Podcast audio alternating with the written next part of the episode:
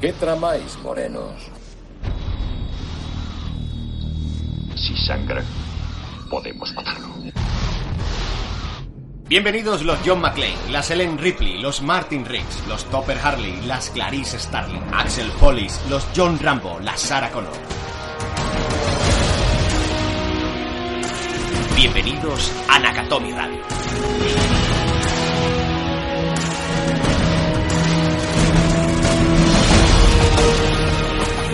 Hijo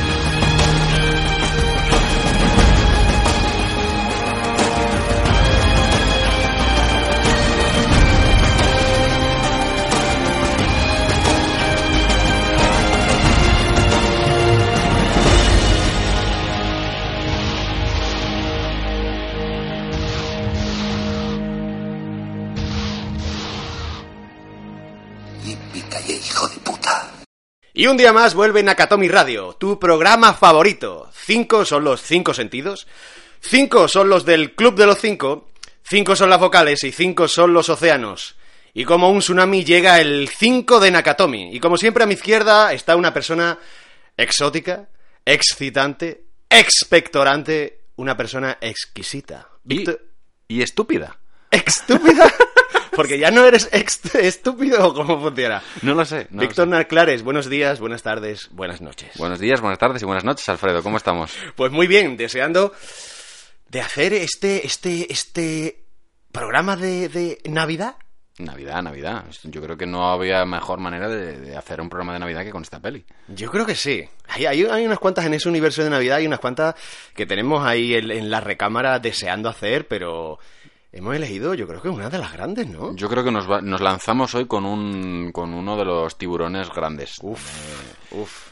Eh, no, no- no- no os lo queríamos decir, pero claro, teníamos que tener al menos una base sólida de haber hecho ya este programa un poquito antes de meternos con, con uno de estos peces gordos. Efectivamente, esto es como el rodeo, ¿no? El primer día no te puedes montar en el bronco más salvaje, tienes que empezar poco a poco, ¿no? Montando pues algunos cerditos, algunas ovejas, y cuando ya estás preparado y eres un hombre, te enfrentas a, a- a esto. Qué película, madre mía. 1987. Digamos que vamos a hablar de una película efectivamente de Navidad, pero que nos habla de la soledad, de la familia y de la superación de la depresión con amigos y muchos disparos.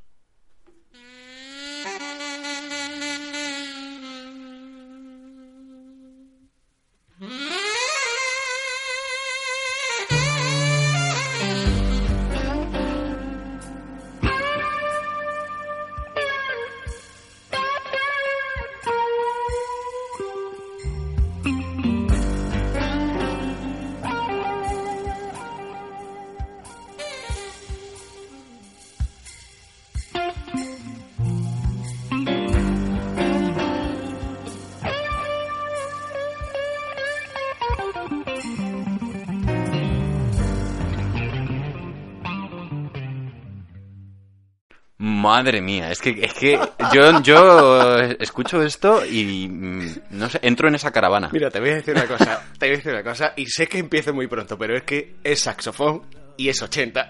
Claro, claro. Te lo digo, en Entramos en tu época nada más que con Es este sonido, locura, ¿eh? Es la locura. Es que, es que escuchas este saxofón y estás viendo, efectivamente, esa autocaravana, Mm. al perro y a Martin Riggs viéndose del culo y bebiendo una cerveza.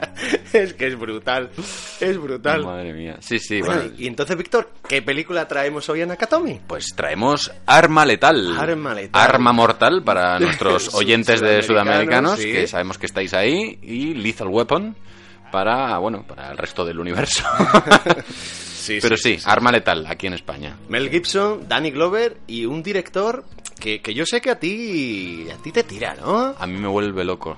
Me vuelve loco. Richard Donner, para mí, eh, a mí me da, me da pena que, que sea un director que, que se estén perdiendo las nuevas generaciones. Me, me da, me da- me da mucha pena, porque es, es un director, yo creo que a, a la altura de, de- los grandes que siguen por ahí ahora en pie, ¿vale? Como pueden ser los Brian De Palma, los Scorsese, los Spielberg. Y, y qué, pena que se, decida, que se decidiera retirar. y que, no, nos, no nos regalara más pelis suyas. Estamos hablando de un director que lo mismo te hacía los Goonies, que lo mismo te hacía La Profecía, que lo mismo te hacía Superman, que lo mismo te hacía Arma Letal. Un director top.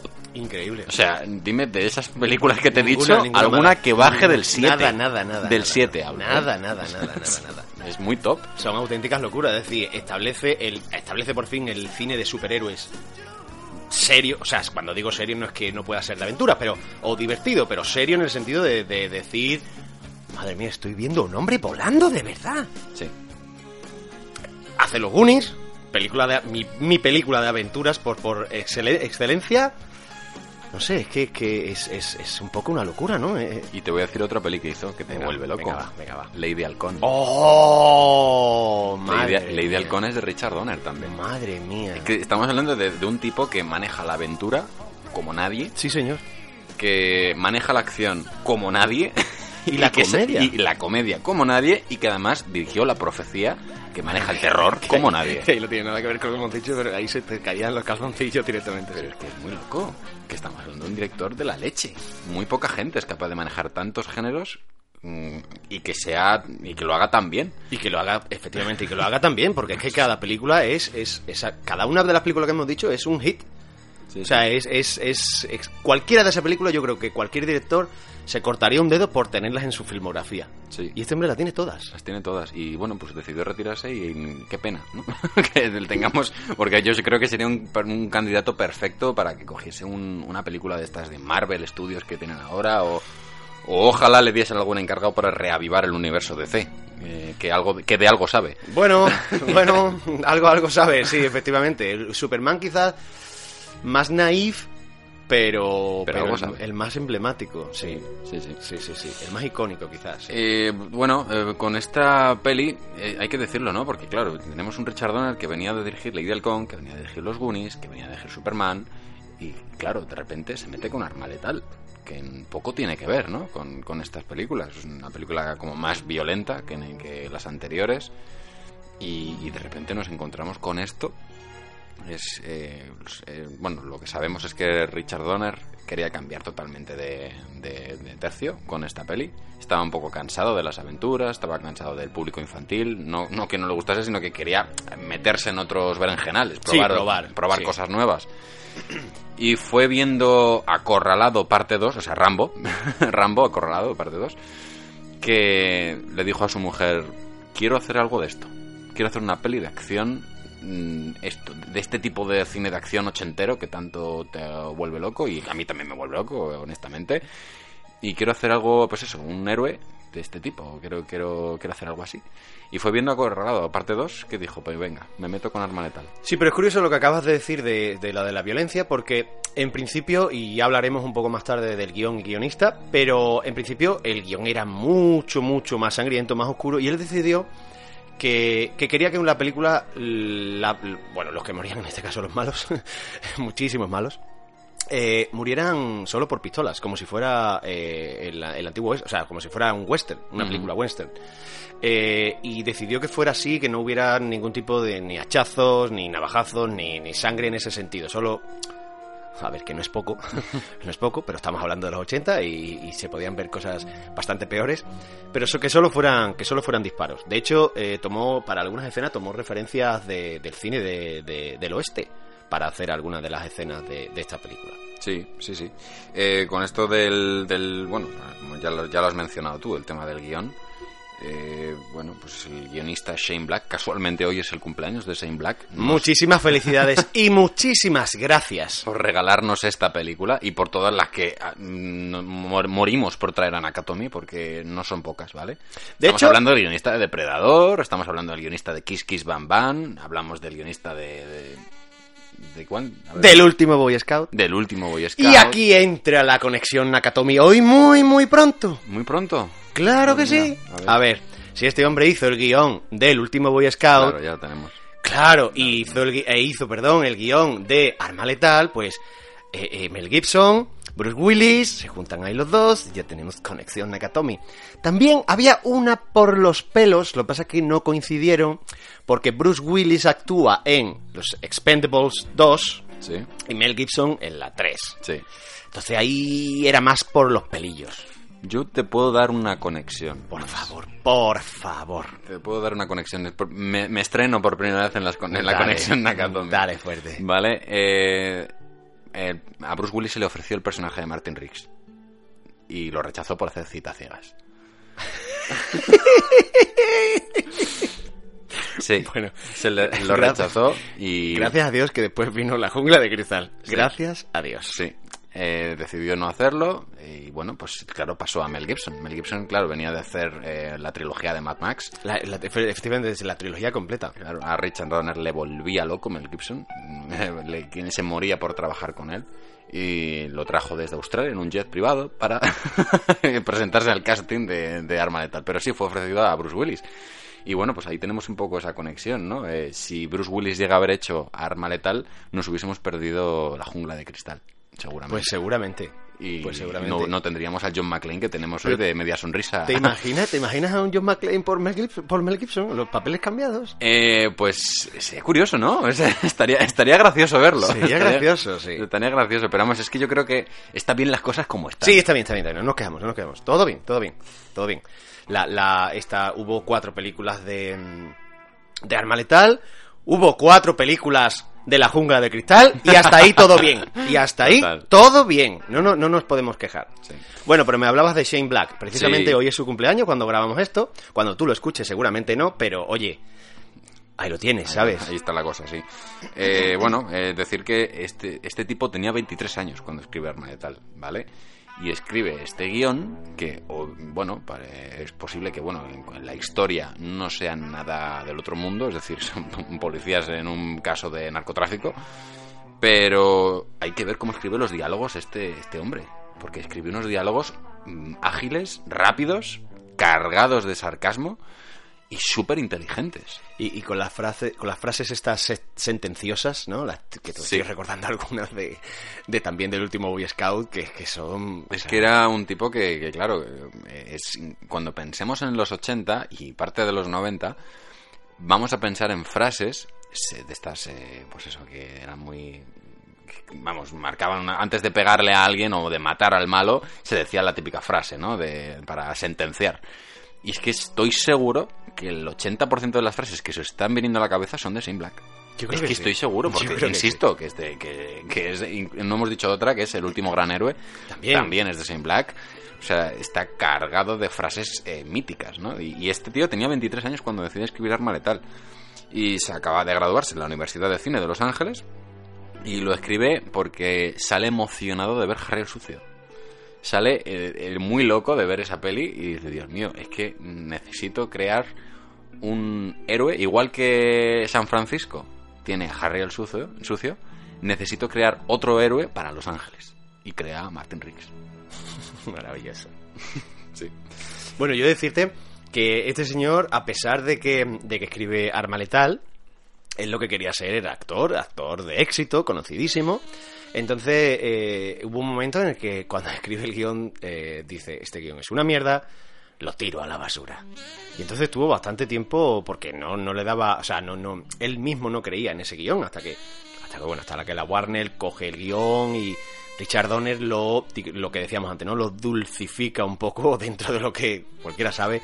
De hecho, hay, ese guion está en busca y captura porque los fans se volverían loquísimos, están deseando coger ese guion para ver cómo sería el alma letal pensada por este hombre, ¿no? Que si ya estaba cargada de violencia en, en, en la versión definitiva, cualquiera sabe lo- a, las cotas que llegaría esto, ¿no? Pensando además que la inspiración es Harry el Sucio. Claro, claro. Hay que, bueno, se, se sabe eh, algunas escenas porque están descritas por ahí, pero no, nunca se han llegado a saber cómo era exactamente y obviamente nunca se llegó a rodar. Pero se saben cositas, ¿no? Como que las escenas de acción eran muchísimo más largas y que el final de la película incluía persecuciones con helicópteros y un camión lleno de cocaína que estallaba en lo alto de las colinas de Hollywood, haciendo que la cocaína cayera como si fuera nieve encima del mítico letrero de Hollywood, haciendo una crítica a cómo funcionaba la industria del cine y a la cantidad de droga que se movía. y, y- y también para hacer, para que el espíritu navideño llegara a Los Ángeles, ¿sabes? Todo Claro, obviamente, claro, esta escena cuando la lee un directivo de Warner, Dice, dice, mira, Vamos a Shane". calmarnos, vamos a calmarnos. Claro, dice, mira, Shane, eh, tienes 23 años, no eres nadie, ¿sabes? Quiero decir, No te vengas tan arriba. no vamos a hacer esto, deja que nos sigamos drogando a gusto, ¿sabes? Y no, y bueno, al final, lo curioso es que le compran el, el guion a Shane Black. Bueno, eh, con, con unas le harían 8.000 modificaciones, ¿vale? Pero se lo compran por 250.000 dólares. Nada mal. Una cifra que a Shane Black le vuelve loco, porque se piensa que es... eh, Madre mía, oh Dios mío, me han dado 250.000. Bueno, yo me imagino todo contento, llegando a su casa, mira, mira lo que me han dado. Pero que claro, visto lo visto, lo que recaudó la película y las secuelas que tuvo, y hasta el día de que tiene una serie por ahí, eh, es una minucia. 250.000 dólares. Ya, ya, yo quiero decirte, sí. Pero es que si te pones a pensar eh, con 23 añitos, 250 mil dólares del 85, 86. Claro, claro. Madre mía. Claro. Yo los- vamos, yo, yo, mm, yo firmaba, ¿eh? Claro, pero que bueno, que simplemente por, por aclararlo, que es una película que costó 15 millones Sí, sí, hacer y que recaudó 120. Sí, sí. De hecho, la, la cuatrilogía son eh, del orden de mil millones. Sí, sí, es una burrada. O sea- es, una, es una peli que eso, que estás hablando de, una- de 120 millones. Estamos en 1987. Fue la sexta película más taquillera del año. Es un año donde las películas más, las más taquilleras fueron en este orden. Atracción Fatal, Super Detective en Hollywood 2, Dirty Dancing, Tres Hombres y un Bebé, Good Morning Vietnam y Arma Letal. ¿Vale? Hay algunas, o sea, decirte, hay algunas que he dicho, bueno, muy bien. Y, hay- y claro, y hay otras que he dicho... eh, Tres hombres y un bebé. ¿Puede, ser? Oye, yo encantadísimo con el, con el bigote de Tom Selleck, ¿eh? Sí, sí. Muy, muy encantado. Pero madre mía, bueno, a ver, es que la taquilla nunca corresponde con lo que se va a quedar finalmente. Decía, hay películas de culto que, que se quedan ahí, no tienen por qué ser ni buenas ni malas. Pero fíjate, este, eh, yo en parte lo echo de menos, porque tú, ve- veías que em, eh, la, la película más taquillera de ese año es una película como Atracción Fatal, es una película mediana. A día de hoy no puedes ver una película... Bueno, es que ya no existen las películas medianas. O son películas independientes o son películas de grandes presupuestos. Entonces, obviamente no se van a hacer... No, no, no se va, no va a posicionar como número uno una película pequeña, ¿sabes? Y nada, bueno, eh, dicho el tema del, del guion, bueno, pues el Warner, cuando ya se lo compra, empieza a hacer sus eh, modificaciones, pues necesita buscar a los actores para interpretar a Martin Riggs y a Roger Murtaugh. Correcto. Y nada, bueno, pues Richard Donner, que estaba lo te- tenía a Mel Gibson ahí como su favorito, le meten el avioncito para que vaya a hacer el casting a Los Ángeles. Tan ricamente. Y luego la directora de casting de esta, de esta peli, pues le dice a Richard Donner, oye, yo tengo una opción para, para Roger Murtaugh. Y le dice Richard Donner, venga, Venga, cuéntame, cuéntame, Dime, cuéntame. dime porque no le encuentro. Claro que sí. Eh, es que le he visto en el color púrpura y me ha vuelto loco. Y le he visto en único testigo y es que me parece un actorazo mm, alucinante. Y claro, Richard Donner se queda rayado y dice, es Y, que, y dice, es que es negro. y dice, pero me estás hablando de un actor negro. Claro. Y le dice Miranda Doherty, que es la directora de casting. Sí, sí. eh, Hablo de Danny Glover. Es un actorazo mm, de los mejores. Con esto no decimos que Richard Donner, vamos a ver, vamos a expresarnos bien, no decimos que fuera que, que- que fuera por su color o, o que fuera racista, al contrario, es que él reconoce que nunca se había imaginado al personaje como un personaje negro. Claro. Entonces cuando se lo dije dice, claro, pero es que es negro. Y dice, sí, sí. Y entonces dice Richard Donner, madre mía, es que puede ser negro, claro. Claro, es que la- uno de los, de los grandes éxitos que tiene este guion es que en el guion nin- en ningún momento se especifica la raza de los protagonistas. En ningún momento. Eso, ahí está la- la- un- en parte la gracia que tiene esta buddy movie, ¿vale? Las buddy movies, perdón, las buddy movies son esas películas donde hay eh, Compañeros. compañeros, ¿vale? Los, los buddies, los colegas, ¿vale? Entonces, bueno... bueno, eh, sí, pues dos policías Policías rebeldes. rebeldes, El Golpe, eh, Límite 48 horas. Efectivamente. O Corrupción en Miami. Sí. ¿Vale? O sea, 8.000 películas ahí, ¿vale? Entonces, claro, eh, Arma de Tal no inventa el género buddy movie, que eso es algo que se ve, se lee por ahí muchas veces en Twitter y cosas así. No, Arma de Tal inventó algo. No, no. Eh, Ya insistimos en que estaba el golpe, estaba dos hombres en destino, cosas así, Sí, ¿vale? sí, sí, sí. Lo que sí que pasa con Arma Letal es que le da una vuelta de tuerca a todo esto, ¿vale? Es, es- es, eh, ya existían las las películas interraciales con un protagonista con un protagonista blanco y otro Límite negro 48 como límite horas. 48 horas lo que ocurre es que en esas películas sí que se habla de la raza de ese personaje o sí que se menciona, pues por ejemplo, en esa peli Eddie Murphy es un ex convicto. Efectivamente. Por ser negro tenía que ser delincuente, Efectivamente. tenía que ser Sí, sí, sí, tal, sí, cosas así. Digamos que, que, eh, digamos que esa diferencia racial se acentúa en la película o al menos se habla de ella o mm, tiene consecuencias en, en la película. Claro, claro. Y entonces, claro, pues en esta película de repente Richard Donner estaba leyendo este guion y es que en ningún momento, como no se menciona, él no llegó a caer en que decir, joder, es que perfectamente puede ser negro. Porque es que en ningún momento se dice nada mm, acerca de la raza. De hecho, en esta película, eh, para más Inri, digamos que el policía más problemático es el blanco, porque tiene serios problemillas, ahora entraremos a fondo, y digamos que la familia, bueno, pues la familia tradicional, bien avenida, casa, un policía con un expediente totalmente limpio y que está muy, muy cerca de jubilarse, pues es efectivamente Danny Glover, ¿no? El, el- el- el teniente Murtaugh. Sí, sí, sí. Que qué personajazo, ¿eh? Oh. Roger Murtaugh. Oh. Es, eh, es una pena que siempre nos acordemos de Martin Riggs, pero Roger Murtaugh es, es, un, es un grande. Es un, es un gran es un gran policía es una, y además una gran persona.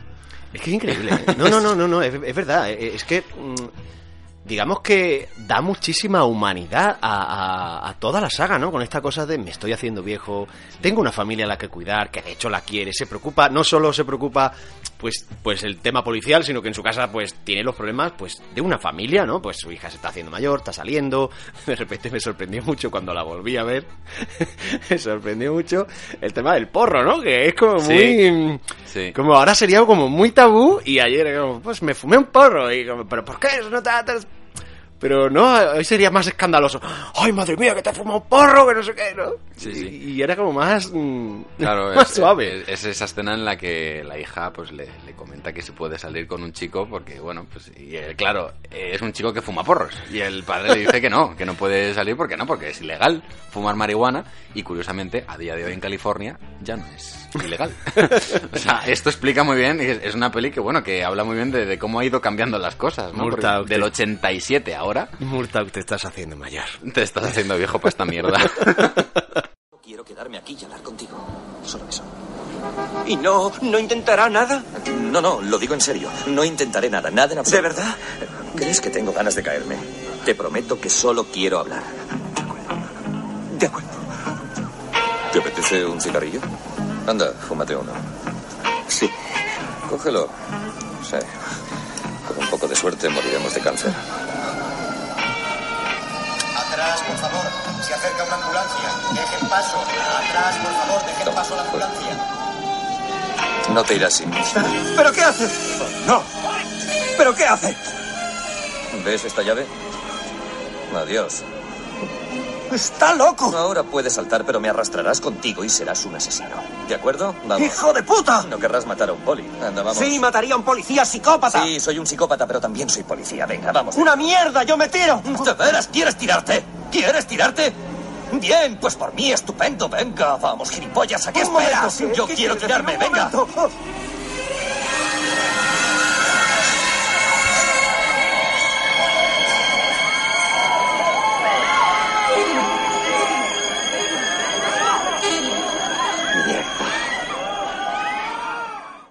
Pues eh, continuamos con el tema de... Nos reímos porque sabemos que ha habido una escena ahora mismo. Muy loca. Loquísima. Sí, sí, sí. Pero sí, seguimos con el casting. Adelante. Sí. Eh, bueno, el- cuando Richard Donner ya por fin les junta a Danny Glover y a Mel Gibson, las palabras eh, textuales de Richard Donner es eh, que él estaba en el séptimo cielo.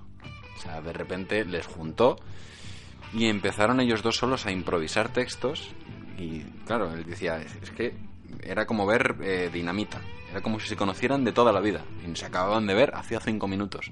Entraron y de repente, eh, bueno, pues decía que eh, ellos solos encontraban comedia, donde ellos no se habían percatado que había en el texto, y encontraron lágrimas donde nosotros solo veíamos pequeños rifirrafes.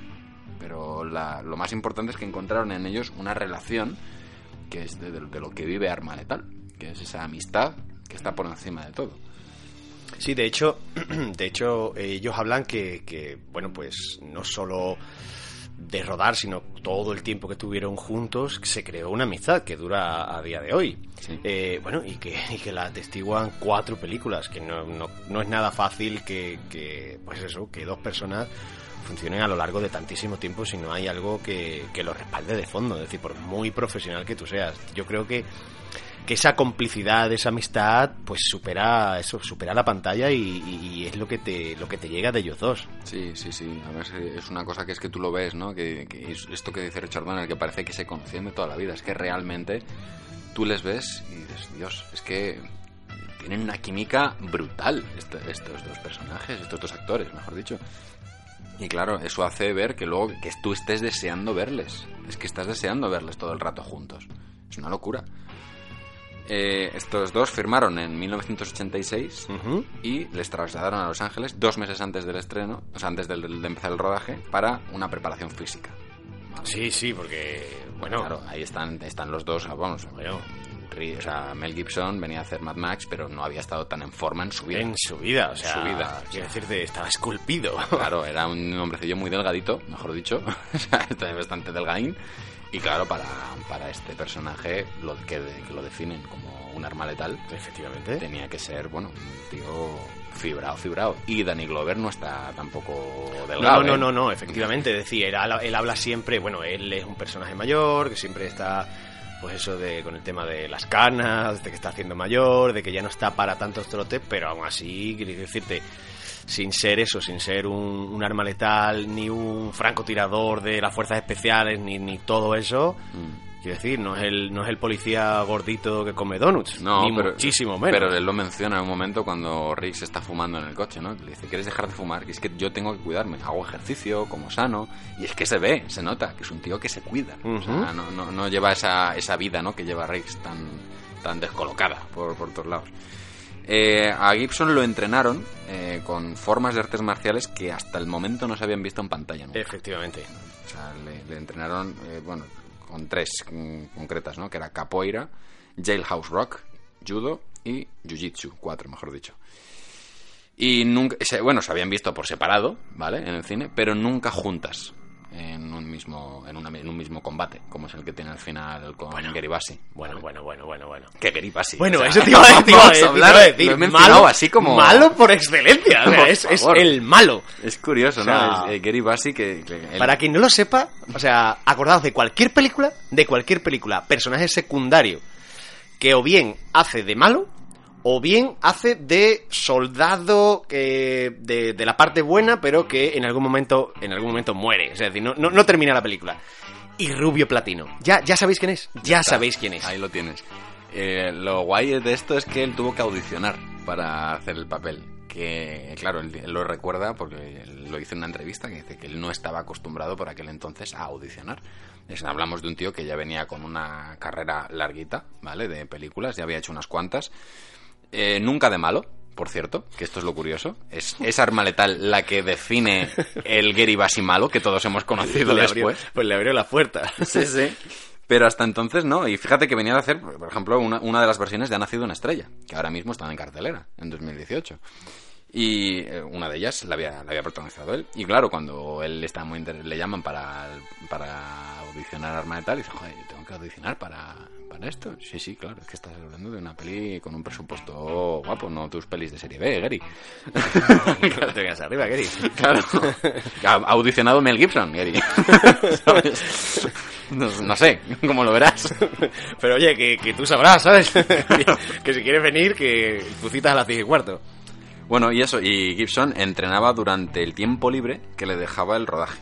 Y lo hacía durante cuatro horas al día y meses de aprender las coreografías. Sobre todo para la, de la escena final. Bueno, yo, mm, vamos a decir una cosa de, de Mel Gibson, que no solo eran no solo eran entrenamientos y vida sana, amigo. Pues resulta que, que aquí el amigo Gibson, antes de empezar a rodar por la mañana, se jincaba, y oís bien, se jincaba cinco cervezas antes de empezar a rodar. Cosa Mm. que Donner le dijo, pero a ver, amigo, como que cinco cervezas? Pero si tú eres el que llega el primero al set, eres totalmente formal, es como que se preocupaba por su trabajo, pero ya empezó la cosita, Sí, pues, ya- pues, ya cinco des- cervecitas a eso de las 8 de la mañana, ¿eh? Ya despuntaba por ahí lo que vendría después eh, con la época de las redes sociales. Ujú. Si, si llega a ver Twitter y, e Instagram en, En la época de 80, Arma Letal, ¿eh? La locura. Es que, es que claro, hablamos de esta época como, no, es que esta, esta época es muy loca. No, lo que no había era redes sociales en los 80. Sí, sí, sí. O sea, si llega a verlo, sí, le hubiesen sí. pillado a Mel Gibson en más, Bueno. de, en más de algún bar como se le pilló en los bueno, años 2000. Bueno, quiero decirte, y más de una burrada soltada, quiero decir. Claro. Lo que pasa es que no se estaba tan pendiente, tan pendiente de las estrellas como se está a día de hoy. Bueno, también es verdad que no, no, no estaba uno tan pendiente efectivamente de la, de la vida o sea, de Privada. la vida privada. Claro. Es decir, conocías algunas cosillas, pero era como mm, era un poco más desconocido todo eso, yo creo, ¿no? Claro, y de hecho esto que, que comentas tú ahora se sabe ahora. No Sí, se sí, supo sí. en el momento. Sí, claro, lo sabe ahora y porque lo ha comentado Richard Donner y porque Mel Gibson ahora mismo no tiene ningún problema en que se diga porque está en rehabilitación. Y él, él mismo lo ha confesado, que él llevaba una vida de mierda. O sea, no, no, no tenía ningún apego. O sea, que la preparación para el personaje La tenía algo cogida. Sí. Eso, vamos, que la- las cervezas que se beben en el rodaje no eran agua, ¿no? No, no, no, para nada. Ya, ya, ya. A tope. Bueno, ¿qué decirte de, de, de su personaje, no? Yo creo que. Quiero decir, eh, que el bueno tenga ese tipo de trastorno, ¿no? Quiero decir, estamos hablando de una depresión. A mí me encanta Martin Riggs. eh, creo que es un personaje súper importante en la cultura pop y, de- y en el, y en el género de acción. O sea, importante. Mm, sobre todo porque hasta el momento, y yo creo que incluso después, eh, corrígeme si me equivoco, pero no se había visto un personaje duro, ¿vale? En, en una película de acción eh, depresivo. Con problemas de alcohol, con ganas de no vivir. Eh, Sí. eso, pues eso. Alcoholizado, sí, sí, sí. y Viviendo Y- con su perro y, bueno, mal viviendo con su perro a, a duras penas, ¿no? Claro, y sobre todo no, no esta cosa que ya se, que ya se veía de en plan de no, no tengo miedo a la muerte, me, si tengo que enfrentarme con no sé cuántos tal, pues me enfrento. No, no hablo de eso, hablo de una persona que se quiere suicidar. Hablo de una persona donde vemos una escena brutal de muy muy dura lo que le vale a Mel Gibson posteriormente eh, tener el que le dieran el personaje de Hamlet Sí, eh, en el cine pero sí efectivamente muy dura y, y quiero decir de- a pesar de la comedia y de la acción que tiene esta película eh, los inicios o sea el inicio de la película es realmente dramático desgarrador y muy muy crudo ¿eh? sí. Por eso yo creo que es más importante de lo que, de lo que muchos pueden pensar de, de- de lo que crea Mel Gibson con este papel. Eh, para esa escena concreta de la caravana, ¿no? Donde podemos ver a Martin Riggs sujetar la foto de su mujer eh, fallecida. Y coge la pistola, mete la bala que lleva siempre guardada. Él dice que lleva siempre una bala ahí guardada. eh, y se le apunta en la cabeza. Y luego después encañona el arma y se la mete en la boca. ¿vale? sí vemos cómo el personaje efectivamente se rompe Sí, todo esto llorando, con lágrimas, una persona rota por dentro. Eso de meterse la pistola en la boca fue improvisado por Mel Gibson. eh, y además esa escena, eh, para Richard Donner decidió rodarla únicamente que estaba el operador de cámara, Richard Donner y Mel Gibson. Estaban esas tres personas nada más dentro de la caravana.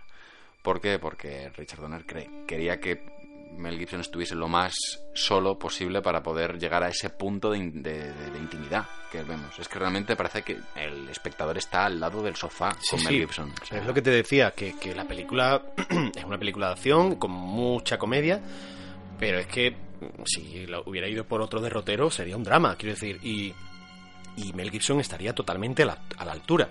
Es decir, eh, sabéis que siempre al principio hacemos una especie de entrada en tono de broma, ¿no? Eh, explicando un poco la, la cara B de lo que es esta película.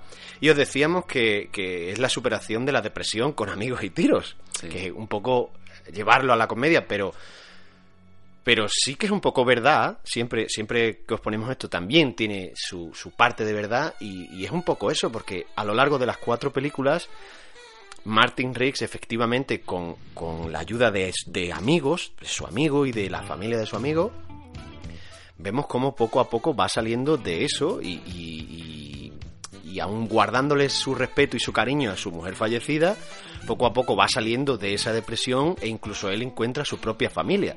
Como vemos la evolución del personaje no solo en la película, sino a lo largo de las cuatro películas. Sí, sí, sí. Es, es- es complicado tener que hablar de Arma Letal y no poder hablar de las cuatro. Es ¿no? imposible, Es, muy difícil. imposible. Vamos a intentarlo, pero no prometemos que no se nos, ca- no se nos escape alguna anécdota. claro, O está sea, claro. y, y de hecho, eh, esto lo, lo hablamos eh, Alfredo y yo, de decir, oye, hacemos un Arma Letal donde metamos las cuatro de golpe y nos cascamos un programa de cuatro horas, pero creemos que es importante que cada una tenga su programa. Sí, aunque obviamente va a haber, va a haber eso, pues, pues como siempre, ya sabéis que, que Nakatomi no solo vive de la película de la que hablamos, sino que hay, y es la primera vez que lo decimos, hay muchos huevos de Pascua en forma Sí. de música, en forma de datos, en forma de muchísimas cosas, así que estad atentos. Pero lo que os decíamos, sí, es imposible de, no, de, de centrarnos solo en una película, ¿no? Cuando además eso, eh, vivimos nosotros, creemos en esa conexión Nakatomi, en las conexiones en el cine. Entonces, efectivamente, no podemos dejar de hablar, no vamos a centrarnos, por supuesto, en las, otras tres, pero, es imposible no relacionarlas, sobre todo cuando eso, cuando no son cuatro películas independientes, sino que son cuatro películas que cuentan la historia de esas dos personas. Claro, y sobre todo, claro, cuando ves el, arco, ¿no? Que has comentado tú ahora, porque claro, lo que vemos al principio de Martin Riggs, que ahora mismo estamos centrados en él, es, es un señor que está en la mierda más absoluta. Totalmente. No solo por la mierda que hay en su caravana, que, está, que ya es bastante. que ya es bastante. Yo siempre, yo siempre pensaba, eh, estoy seguro de que el perro sabe abrir la puerta, mear y cagar solo y volver, porque es que si no, mm, quiero decir, No, no, no ves a Martin Riggs cuidando a su perro. No, no, a pesar de que lo quiere Preocupado. a pesar de que lo quiere mucho, ¿eh? Sí, sí, pero no, no, no, no es una persona que digas, oh, madre mía, qué hombre más interesado por los demás. Pero yo creo que eso es parte de Richard Donner, porque es muy animalista y en todas sus películas, es, y esos ya son los huevos de Pascua de Richard Donner, eh, ved que hay carteles y, y- moviditas durante las películas que él dirigió a favor de los animales. Y esto es curioso porque también Mel Gibson, a partir de hacer Martin Riggs, le cogió un cariño tremendo a los perros. Sí, porque claro, tenía que estar en, la caravana con, con- con su perro y claro, de repente empezó a, a cogerle un cariño A que, no, cariño. que él no había nunca cogido cariño con animales. Pues te voy a contar una cosa que no sucedió, pero que estaba en el guion original. Al principio la película no comenzaba así. La película no comenzaba con él paseando en esa, eh, en esa playa, desnudo, con la cerveza, el cigarro. Claro que sí, el desayuno, el- la comida más importante del día. y el amigo. culo de Mel Gibson. Que Y el culo de Mel Hay que Gibson. mencionarlo porque, Sí. claro, a ver, No, puede, no, No, no, no se puede dejar. Claro, no podemos dejar esto al aire porque, eh, como el culo. Pero es que realmente, eh, lo decían las revistas, los periódicos, el culo de Mel Gibson era el culo más perfecto, Es supuestamente, ver, de los amigo, 80. ¿no? Capoeira, ¿no? sé qué, rock, Muay Todas o sea, las mujeres estaban locas pues, con o sea, Mel Gibson. No te digo, y ese peladito que me cuentas. Porque volvemos a, ¿eh? que, como en el programa anterior, peladito de los 80, ¿eh? Sí, sí, sí, sí. Pero muy icónico, ¿eh? También. Joder, claro que Muy sí, icónico, pero que- vaya. Bueno, Sí, pues lo que te decía es que al principio la película no, no empezaba así. La película empezaba que había unos, unos obreros que estaban bebiendo cerveza y estaban eh, apaleando a un perro. Y entonces llegaba Riggs y los ponía finos a base de, de, de guantadas. Mm. Por no decir otra cosa. Entonces la película empezaba pues bastante diferente. Sí. Y luego además también eh, tenía otra, eh, bueno, Richard Donner al final de- lo descartó porque decía que era empezar con, con, con una toma de- demasiado oscura para, para Riggs. Pero luego además había otra escena eliminada que veremos, a lo mejor esta, esta semana os, las colga- os la colgamos en Twitter. sí, sí. Si nos seguís, estáis atentos, la colgaremos. Había otra escena en la que hay un francotirador en la azotea de un colegio y está disparando a niños. Y bueno, pues llega Riggs y como pues, decide enfrentarse él solo a ese francotirador, poniéndose en el centro del patio del colegio, sacando una pistola y matándolo con esa puntería que tenía Riggs que ya vemos después en una escena que sí que se dejó quedó en el metraje pero bueno eh, al final la, la eliminaron y decidieron poner esta otra como presentación del personaje eh, contra la corrupción ¿Cuánto por cuánto? Por toda. ¿La quieres toda? Sí. La quiere toda. La quiere toda, fantástico. Muy bien. Enhorabuena. Necesitaré un árbol para esconderla. ¿Quieres un árbol? Sí. ¿Sabes qué? Voy a regalarte el mejor árbol de todos los que tengo. Gracias. Pero la nieve va a costarte eh, 100. ¿Por qué tanto? Has dicho que era buena, el precio es estupendo. Sí. Sí, solo se vive una vez. ¿Qué coño? Sí. Voy a contar el dinero. 20, 60, 70, 75. ¿Pero qué coño? Oye, tú. ¡Ey! Déjame, me estás descontando. 93, 94, 95, 96. ¡Basta, gilipollas! El precio no son 100 dólares, sino 100 mil dólares, ¿comprendes? ¿Lo has oído bien? ¿Cien mil dólares? Vaya, con mi sueldo no puedo permitírmelo.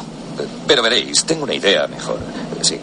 Digamos que yo me quedo con toda vuestra mercancía gratis y vosotros vais a la cárcel por cojones. ¿Qué os parece? Un momento. Ahora podría leeros vuestros derechos, pero creo que no hace falta porque vosotros ya lo sabéis. Esta placa es falsa. Y tú eres un farsante. Oye, ¿sabes que eres un chiflado, hijo de puta? ¿Creéis que estoy loco? Sí, sí, estás loco. ¿Me llamas loco? Sí. ¿Me tomáis Sí. por loco? Mirad qué loco estoy. La placa es de verdad, soy un poli de verdad y esta pistola también es de verdad. Es que es brutal. Es que qué presentación. Es que con, con esto, pues, ya es que dice, claro, con esta presentación, ¿cómo no vas a amar a Martin Riggs? es que, es que quiero ¿Qué frases? Qué tío más ingenioso, ¿no? O sea, Y qué rápido, sí. Es muy rápido. Sí, sí, Es sí, tío sí. muy rápido. Y además es, un- es algo muy, muy cachondo esto. Esto me he dado cuenta las últimas veces que la, la he revisionado. Fíjate, o sea, estoy hablando de una, probablemente una de mis películas de acción favoritas. La habré visto 100 veces, fácil, eh, de verdad, la he visto muchísimas veces y hasta hace bien poco que las últimas veces que la he visto no me he dado cuenta que ese gesto que hace, eh, en el que empieza a, darse en la frente, a uno le da una torta, al otro le mete los dedos en el ojo y al otro tal, es lo que él está viendo en la televisión siempre de los tres chiflados. Es verdad. Claro. Es verdad. Que él tanto adora ese programa, que tanto ve, ¿no? Que lo vemos siempre en la caravana con el perro viendo ese programa, Es en, blanco y negro. Es y es lo que hacen siempre los tres chiflados. Pa, Sí, pa, pa, sí, pa, sí, pa. sí. Le mete tal. Y es lo que hace con ellos tres. es muy cachondo. Antes de sacarle la, la pistola. Yo tengo que decirte que cuando la he vuelto a, a revisitar, porque estas películas no se ven, ¿no? Es como que vuelves a visitar, como a la, cuando vuelves a la casa de un amigo, ¿no? Sí. Eh, la sensación es que no se había hecho antigua. No, no, se, ha hecho, no se había hecho vieja, no, no. Estaba viéndola y la estaba disfrutando y decía. eh, no solo estaba recordando momentos que, obviamente, pues se te olvidan o se te pasan por alto, eh, sino que la estaba disfrutando como. eh, decía, digo, pero es que es, es totalmente actual, no, no, no, no. El ritmo, las frases, la. No sé, es una película muy dinámica. Sí, sí, sí. Y luego, fíjate, con esto que, que como mencionabas tú, ¿no? De, de- de que no es, de que no es vieja, no se ha hecho vieja no, y que, que no ha envejecido mal.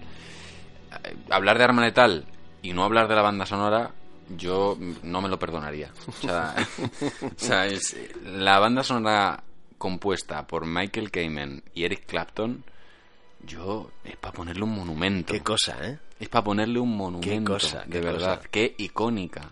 Es que con solo escuchar dos notas ya sabes dónde estás. De hecho, vosotros, vosotros mientras que nos escucháis, la estáis escuchando de fondo, pero es que no sé qué tardáis en, en abrirla en Spotify o, o donde sea, donde tengáis, y escucharla, porque es que es totalmente disfrutable. Es, es, es genial. Eh, Es muy ochentera, con ese saxo, tal. Pero es que, fíjate, yo lo, lo- lo he estado viendo, eh, informándome de la peli y tal. La banda sonora que se la encargó el estudio y, y Donner eh, a, a Michael Kamen. Michael Kamen, oh, por favor, qué compositor más maravilloso, de verdad que... eh, Mira, yo adoro a Hans Zimmer y a John Williams, pero eh, esta cosa de que tú siempre le preguntas a alguien, ¿cuál es- ¿te gusta banda sonora? Sí, sí, me encanta Hans Zimmer y John Williams. No, John Williams y Hans Zimmer. Eh, hay vida más allá de esos dos, ¿vale? Sí. O sea, de verdad, eh, son buenísimos los dos, pero de verdad, dadle una oportunidad a Michael Kamen. Buscadle en Spotify y vais a flipar con lo que hizo. Más allá de la fanfarria y de las melodías, hay vida, amigos. Sí, sí, sí. Mucha vida. Es, es una, es una pasada, tío. La lástima es que, se, que murió eh, hace unos años ya y nos dejó de regalar eh, bandas sonoras que, que nos tenía, pero es, es- es el autor de las bandas sonoras de La Jungla de Cristal, de Arma Letal, del Último Gran Héroe, de Robin Hood, Príncipe de los Ladrones. Una bestialidad. Una bestialidad. Y, y este tío se aúna con Eric Clapton y forman esta locura de banda sonora donde eh, prima el saxofón y la guitarra eléctrica. Y es muy curioso porque el saxo es Murtaugh y la guitarra es eh, Riggs. Cada vez que sale Murtaugh suena el saxo. Cada vez que sale Riggs suena la guitarra eléctrica. Dos instrumentos completamente distintos uno del otro, como las personalidades de los protagonistas, pero que juntos Hacen una maravilla. es una maravilla. Y claro, es que, bueno, por ejemplo, cuando le encargan la- el, el papel, el- la- o sea, el papel, cuando, cuando le dicen a Clapton, oye, mira, necesitamos que te centres en Riggs, necesitamos que nos compongas algo que describa a Riggs, Clapton, viendo la escena de la caravana, decide componer esto. thank you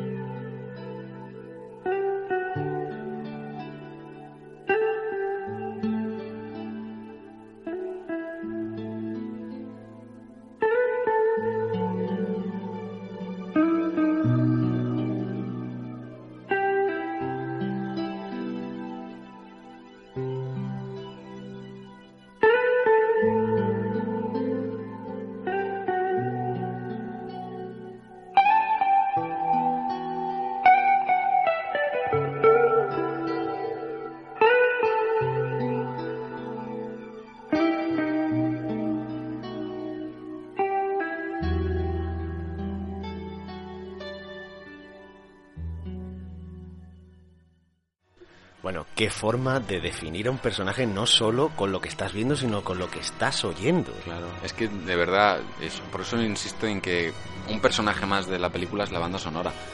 Y lo que hace Clapton con Riggs es regalarnos una melodía en la que eh, tú entras en la cabeza de esta persona que está mal. Está muy mal. Es una, es una melodía desgarradora, depresiva, y que lo fácil hubiera sido poner una fanfarria donde, te digo, en la época donde, estamos hablando del 87, una época donde triunfaba muchísimo la música de John Williams, que es un tío que hace fanfarrias conocidas ya por todos, súper alegres, súper vistosas, súper, eso, eh, muy, muy, muy, muy coloridas en ese sentido, ¿vale? Y nos encontramos con que el tema principal de nuestro héroe es una melodía triste, es una balada triste porque este hombre es un señor triste. Claro, pero tengo que decirte yo ahí que. Que bueno, en ese momento no, no tenía experiencia Eric Clapton en eso, pero poco, de, poco tiempo después él pierde un hijo y crea Tears in Heaven. Lágrimas en el Cielo. Y maldita sea. Sí, sí. Jo, ya, ya, ya, ya venía con, con, con, con este hombre, con Martin Riggs, y sabiendo hacer, pues eso, sabiendo interpretar el dolor, la soledad, todas esas notas que, que con esta canción estamos escuchando, ¿no? Que, definen al personaje. Fuerza, efectivamente, pero, pero eso, soledad, pero dolor. Sí, sí. Y luego, bueno, ya lo, lo- lo veréis, ¿no? Pero hay otros temas donde hay solos de guitarra muy locos que él se va, se junta a Michael Kamen, Eric Clapton y el Eric Clapton, solos de guitarra súper chulos, ¿no? Super, pero que perfectamente la cabeza de Martin Riggs podría sonar como suena esa guitarra de, de- de Clapton, tan loca y tan eh, visceral como suena, ¿no? Y dices, es que eh, ahí dentro no están todas las luces dadas. Sí, sí, no, no, no, no, no, no, no. todos los interruptores no, no, no, están en on. No van bien No, hasta, no, no. hasta que Murtaugh le acoge en su familia. Jo, jo, jo, ¿eh? Jo. Madre mía, qué, qué, qué... Pero lo hablábamos antes, qué relación, qué, qué... Y qué familia, y qué... Y, y esa escena... Hablamos mucho de, de Riggs, pero ojo, que, que no todo arma letal es Martin Riggs, ¿eh? Es que... que pero además al 50%, no te digo 70, al 50%. Pero qué, qué maravilla de casa cuando se está bañando, se está dando un baño, Por favor, esa escena. que entra la familia. Es que, es que, es que... Pero es que tú estás en esa casa. Sí, sí, sí, sí, es sí. que sí. estás en esa familia. y sabes cómo comen, y sabes cómo se levantan por la mañana, y sabes cómo son las, las broncas que echan. Sí. Es que, es que... Es una familia eh, a priori normal, quiero decir, con sus problemas, con sus disgustos, con sus cosas, desayunan tranquilamente. Y luego, pues hay una cosa como muy guay de esto, que es que eh, Arma Letal no se, de verdad que no se parece al resto de cintas de acción de la época.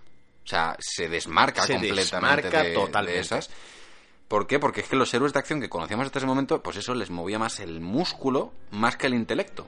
Y aquí No- es al contrario. No solo eso, sino que además era como que mm, personas que no sufrían, que no tenían ningún tipo... Bueno, yo estoy recordando ahora mismo Rambo 2 y bueno, lo más grave que le pasa es que matan a la compañera vietnamita esta que de la que medio se enamora y tal, que bueno, que, que todo sucede muy rápido.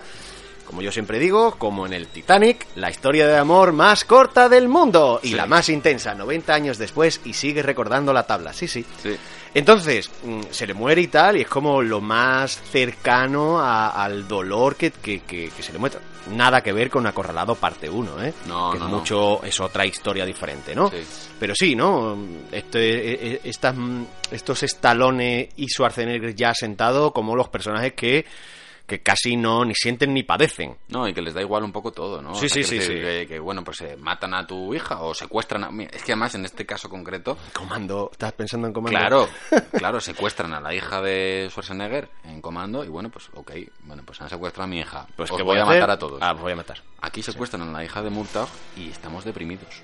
Jo, y, Es que y- y a- y bastante acojo- mal. y bastante acojonados con lo que pueda pasar, Claro, ¿eh? lo pasamos mal. ¿Por qué? Porque es que ellos lo pasan mal. Es que la, la frase estoy demasiado viejo para esta mierda no es solo es una frase que suena graciosa y que sea ya emblemática, porque lo es y que todo yo creo que muchos lo hemos usado, eh, muchos cinéfilos lo hemos Sí. usado como nosotros, Sí. ¿no? Eh, es que ya es una declaración de intenciones de por sí. Es que esta frase habla ya de que el héroe de acción ya no tiene por qué apre- apretar la mandíbula, ¿vale? O, o fruncir el ceño si secuestran a su hija, ¿vale? Es que el héroe aquí puede permitirse llorar. Se ve limitado, incluso pensar en el suicidio mientras ve a los tres chiflados. O sea, eh, eh, se puede permitir hacer eso y no deja de ser igual de masculino e igual de duro, ¿vale? Y aquí uno de los personajes está jodido porque se está haciendo mayor. Y la primera escena que vemos de él es que está jodido porque le sale una cana en la barba. Sí, sí, sí. De hecho, se la quitan por eso y después le dicen que se le ve más mayor con ese bigote. Estamos viendo la inseguridad de un hombre de, Claro. de eso, pues, de, de mediana edad.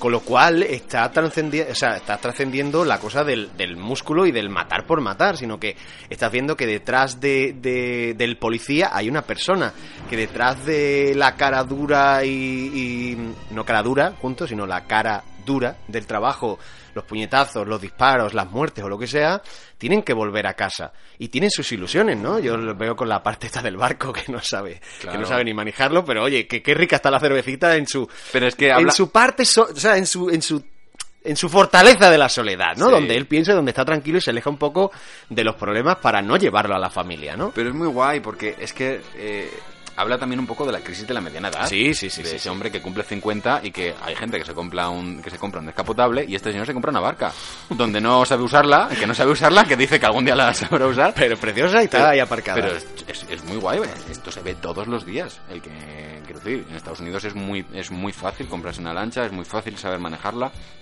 Y, y no necesitas tantos permisos como se necesitan aquí en España. Y este señor pues se compra una vaca y ya algún día la aprenderá a usar. Luego lo veremos en las siguientes entregas. Eh, que también la destrozará Rex, por supuesto. Pero- ¿Cómo no? Claro, eh, pero insisto que lo, lo que lo más guay de esta, de esta peli es que los, estos personajes que tanto adoramos son débiles. ¿Vale? Sí. Son, lo pasan mal. Son Y no- humanos, y nosotros lo pasamos mal con ellos. Eh, Mu- Murtagh no soporta el hecho de hacerse viejo su mujer, lo guay, por ejemplo, su- lo guay de su familia es que no son clichés. Su mujer no es esa negra chillona que le manda, Sí, sí, que sí. le grita, que habíamos visto tal. No, es su compañera de vida, es su mejor amiga. Sí, sí, Ah, y es- además, es- y además trasciende, ¿no? La, la, la naturalidad con que se hacen bromas, ¿no? De, de, pues la comida, ¿no? Claro. Sabemos que ella no cocina muy bien o, o que cocina precocinado y es como, Sí. pues se lo dice, se lo dice con cariño y se conocen y, y, y hace que pienses que, que no es de ayer, sino que, que Que se llevan una relación de mucho tiempo y que se pueden tirar, digamos, esas, entre comillas, pullitas Mm. o esas ironías y no pasa nada porque se conocen, ¿no? Y seguramente ella sepa cuáles son las debilidades de él. eh, eh, eh, en cualquier caso, pero, pero me parece que los, que los personajes se, se, se complementan un poco en el sentido de que, de que efectivamente de que Murtaugh se está haciendo viejo y un poco ve en Riggs esa, esa frescura o esa capacidad física de llegar a más sitio. Y sin embargo, vemos cómo Riggs mira con, no voy a decir envidia mala, ni muchísimo menos, sino con añoranza, Mm. cómo es tener una familia. Sí. Y, y, y cómo es eso de, de tener una casa y llegar a casa y que alguien te cuide y te quiera y te reciba con los brazos, con los brazos abiertos. Entonces, creo que los dos personajes se unen en, en- en esos sueños, en, esas, en esos anhelos que tienen. Y se lo dan uno al otro. Claro, claro. Y eh, lo, lo más gracioso es que cuando se conocen no se aguantan. Ni y esto es menos. por eso, bueno, de hecho, de aquí viene esta escena. Dicen por ahí que eres un buen policía. Lo intento. Me han contado el numerito que montaste ayer. Muy heroico. He leído tu historial. Dice que trabajaste en el proyecto Fénix en el Vietnam. ¿Es cierto? Una carnicería. Pero eso se acabó. ¿El qué? La guerra. Sí, ya lo sé. Ah, te lo recordaba por si acaso. Menudo trasto llevas. Aquí lo tienes. Una vereta de 9 milímetros, 15 balas en la recámara y una en el cañón, ventanilla de expulsión amplia, sin problemas de encasquillamiento. ¿Qué llevas tú? Una Smith de 4 pulgadas. ¿Lo de seis disparos? Hmm. Muchas carrozas lleváis de esas. Tu historial dice que eres muy aficionado a las artes marciales y a esas cosas tan sanguinarias. Supongo que tendremos que registrarte como arma letal. Eh, amigo, corta el rollo de una vez. Los dos sabemos muy bien por qué me han trasladado. Todo el mundo opina que soy un suicida, lo cual me jode porque nadie quiere trabajar conmigo. O creen que finjo para lograr la pensión por enfermedad, lo cual me jode porque nadie quiere trabajar conmigo. Resumiendo, estoy jodido. ¿Sabes qué? ¿Qué? No quiero trabajar contigo. Pues no trabajes. No tengo más remedio. Ya ves, los dos estamos jodidos. Genial.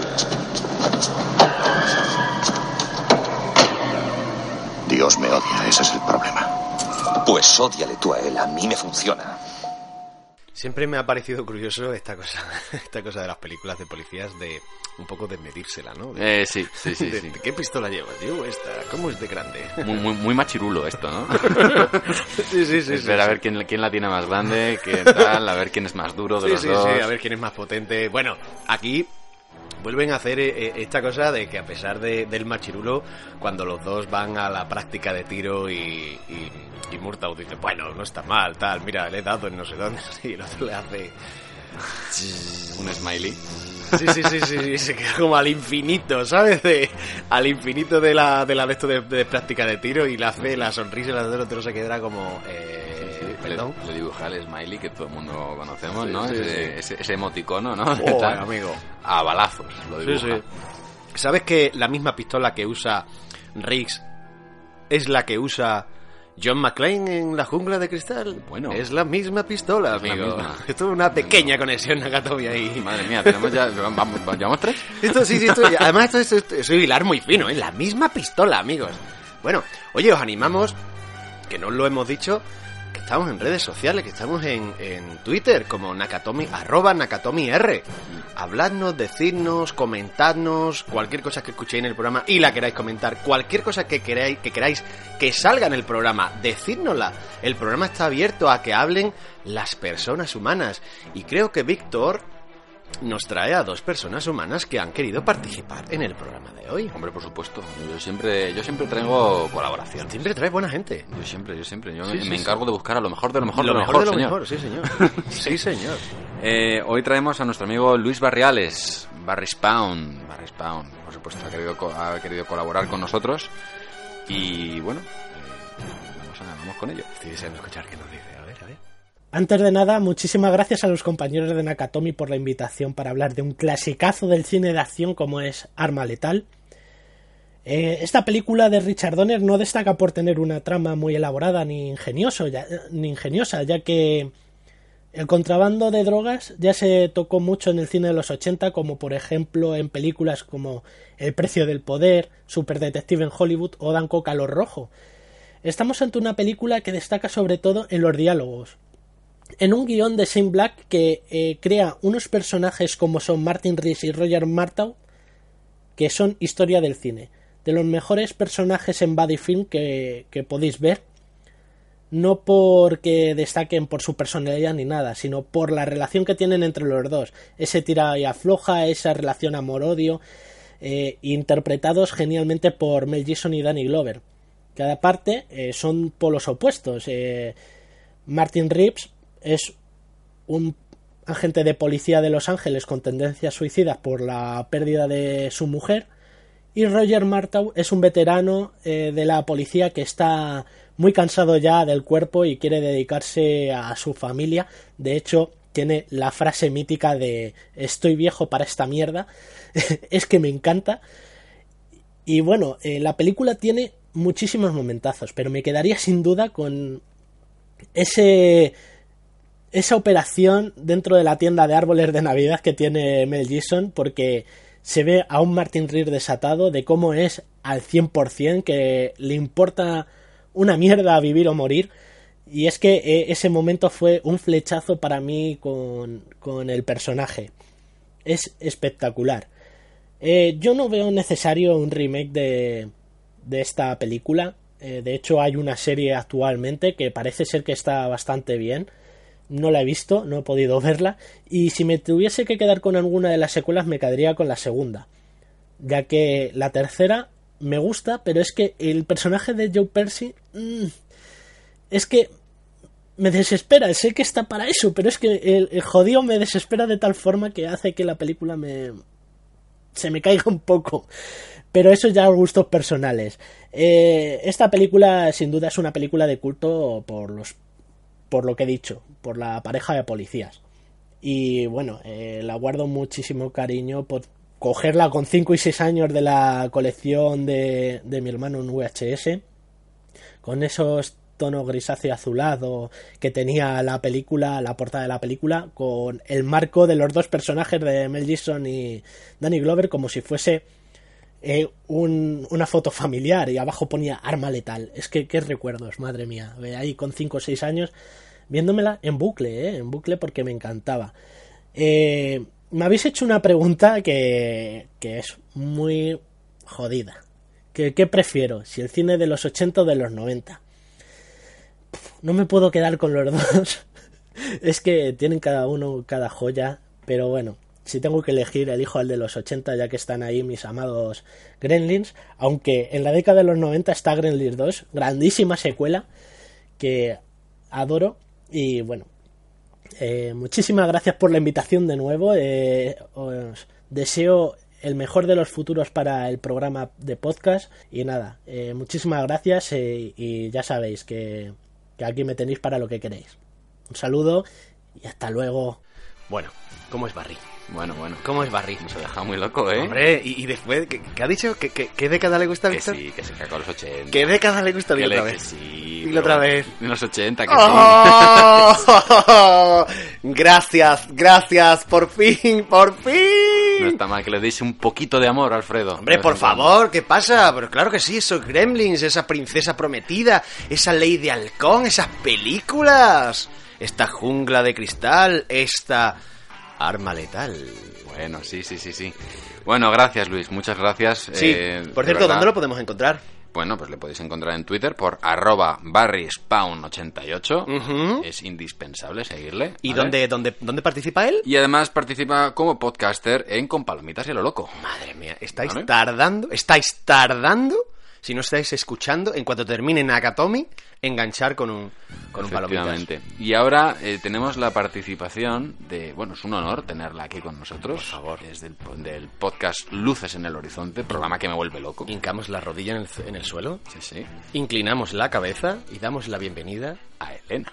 Hola, soy Elena Oteo de Luces en el Horizonte y nada, pues estoy aquí porque los chicos de Nakatomi Radio eh, han tenido la locurez de, de invitarme para hablar un poquito sobre Arma Letal y mi experiencia con la película. Y bueno, suerte. no, ahora en serio. Eh, bueno, Arma Letal no recuerdo, no tengo un recuerdo de cuándo fue la primera vez que la vi, ya que ha sido una película que siempre ha estado presente pues durante toda mi vida. Mis hermanos la alquilaban mucho y, y no tengo el recuerdo claro. Seguramente fuera pues, yo qué sé, cuando tuviera tres años o así, porque ya te digo que no había ningún tipo de filtro en mi casa y yo no tenía poder de decisión en lo que se veía. O sea que básicamente yo era el radio el mando a distancia, perdón. Y, y nada, entonces pues no tengo un, un, un recuerdo muy claro, pero sí el verla muchas veces y sobre todo eh, disfrutarla, porque para, en mi opinión es una de las grandes películas de acción, bueno, de, sobre todo de saga de acción, que es de obligado, es de obligada visión. Y bueno, mm, ¿qué decir de esos grandes personajes como los interpretados por Mel Gibson y Danny Glover?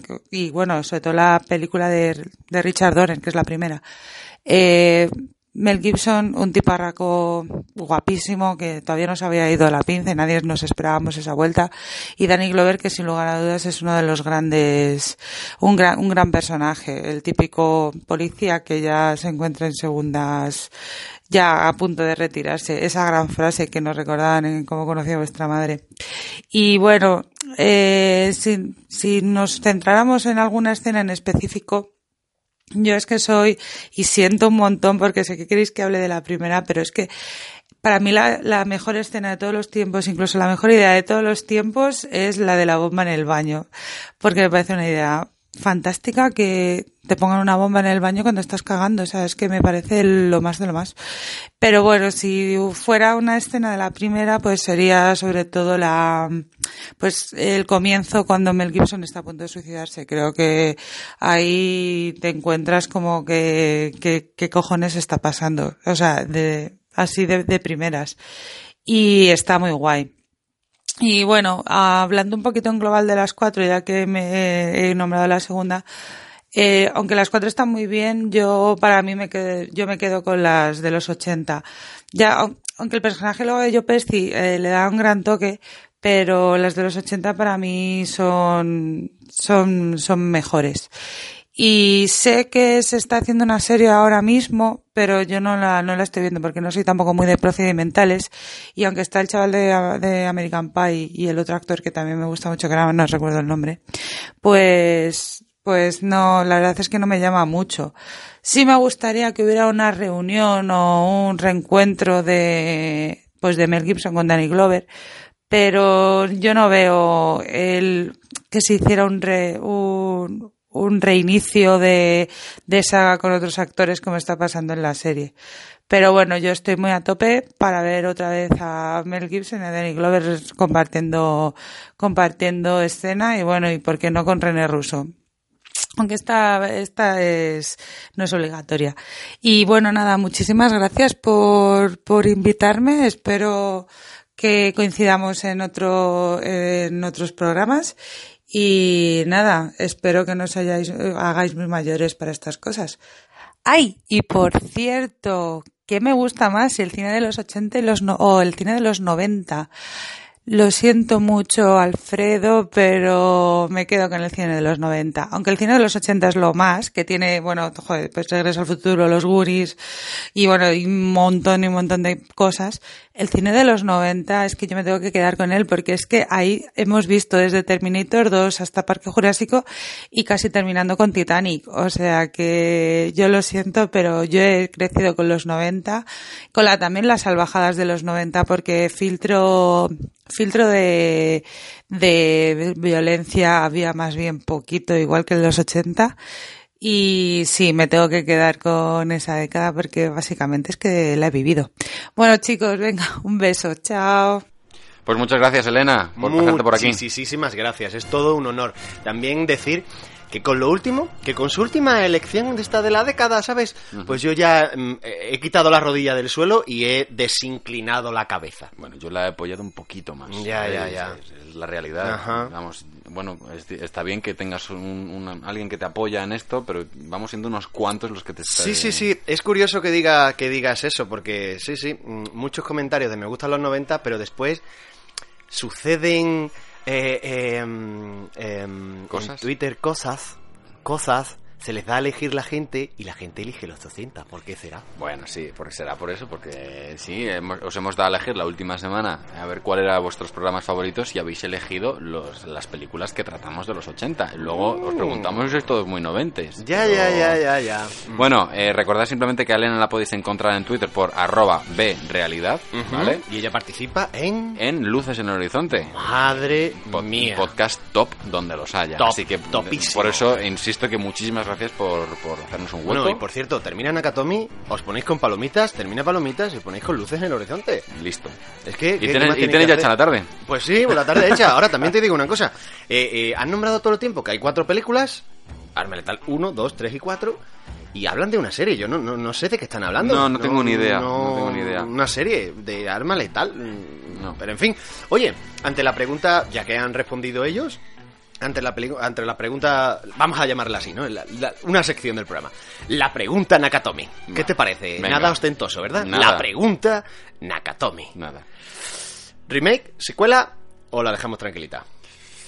Eh, No quiero un remake. Yo no quiero un remake, No la quiero. por eso decimos que la serie no existe. No existe la serie, ni existe otra película donde no esté Riggs con Gibson y Murtaugh sin Danny Glover. Estoy totalmente de acuerdo contigo. Eh, durante muchísimos años yo deseé una quinta parte. Yo era muy fan de que volviera una, una quinta parte. Y no lo sé, ahora mismo con esta cosa de, de rescatar a, a viejas glorias, ¿no? Que ha hecho Stallone con los mercenarios y, y bueno, que han hecho películas, dicen por ahí, ¿no? Que han hecho una quinta parte de la jungla de cristal, una cuarta Indiana Jones, un- pues ya con cosas, héroes cosas que dice la gente, pero no. no- héroes no canosos y héroes ya, mm, bueno, pues que van más preocupados de- del tacatá y esas cosas. De la cadera que... No me extrañaría nada que hubiera una quinta parte y yo, la verdad es que pagaría por ir a verla. Joder, yo, yo creo que... Bueno, no- no- yo tengo un poco fuera de, de mi, de mi círculo dónde está Danny Glover actualmente. Hace mucho tiempo que no, que no sé mucho de él.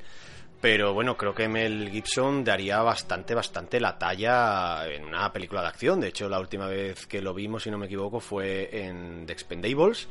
Y, jo, vaya, vaya enemigo, ¿eh? Vaya malo de película. Muy, muy, muy top. Sí. Yo decirte también que, bueno, ante, ante esto vamos a daros unos datitos de estos así curiosos que, eh, pues que se pensó en un principio, bueno, eh, el, el guion de la segunda película de Arma Letal 2 también lo hace el mismo, el mismo guionista, pero cuando empieza a haber una serie de cambios, él se desmarca y dice que, que no, que no es lo que ve para, para esta película y él se quita de en medio. Y se pensaba, o se tenía pensado, que el personaje de Riggs muriera en la segunda película.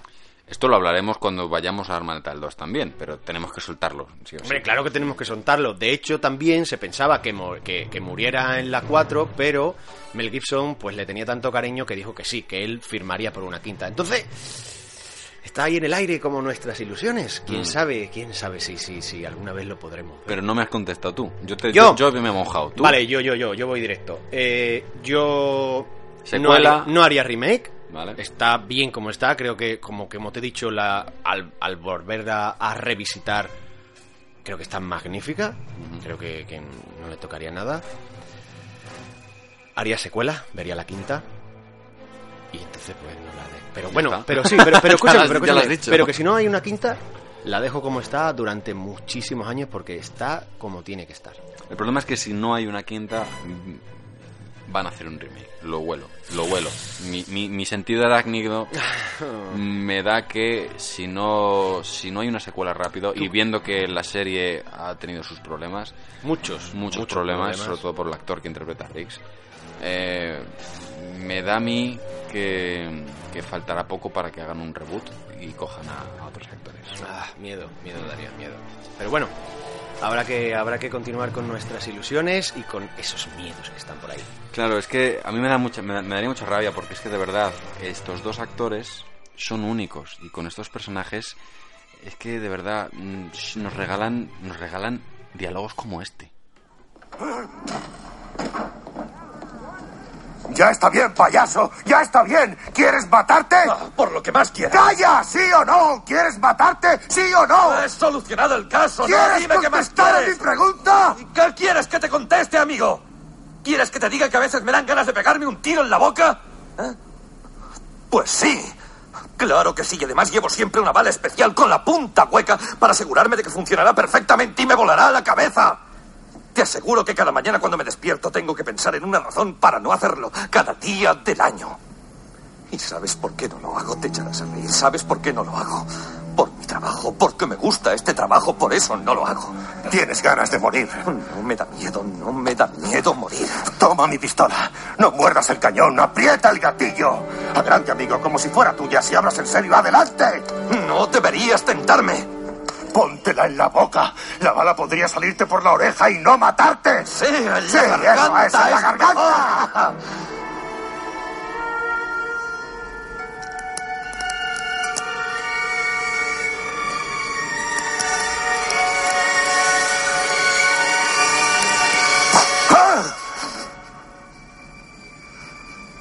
Tú no buscas el retiro por dictamen médico. Tú estás loco de verdad. Pues nada, desde Nakatomi os recomendamos que lo de volarse la cabeza que sea solo con películas, con datos y con cosas locas, ¿eh? Sí. No, no, recomendamos desde aquí que nada de disparos en la boca. Nada. Con, con, con balas de punta hueca. Mm, ¿Crees que llega a apretar el gatillo? Yo digo que sí.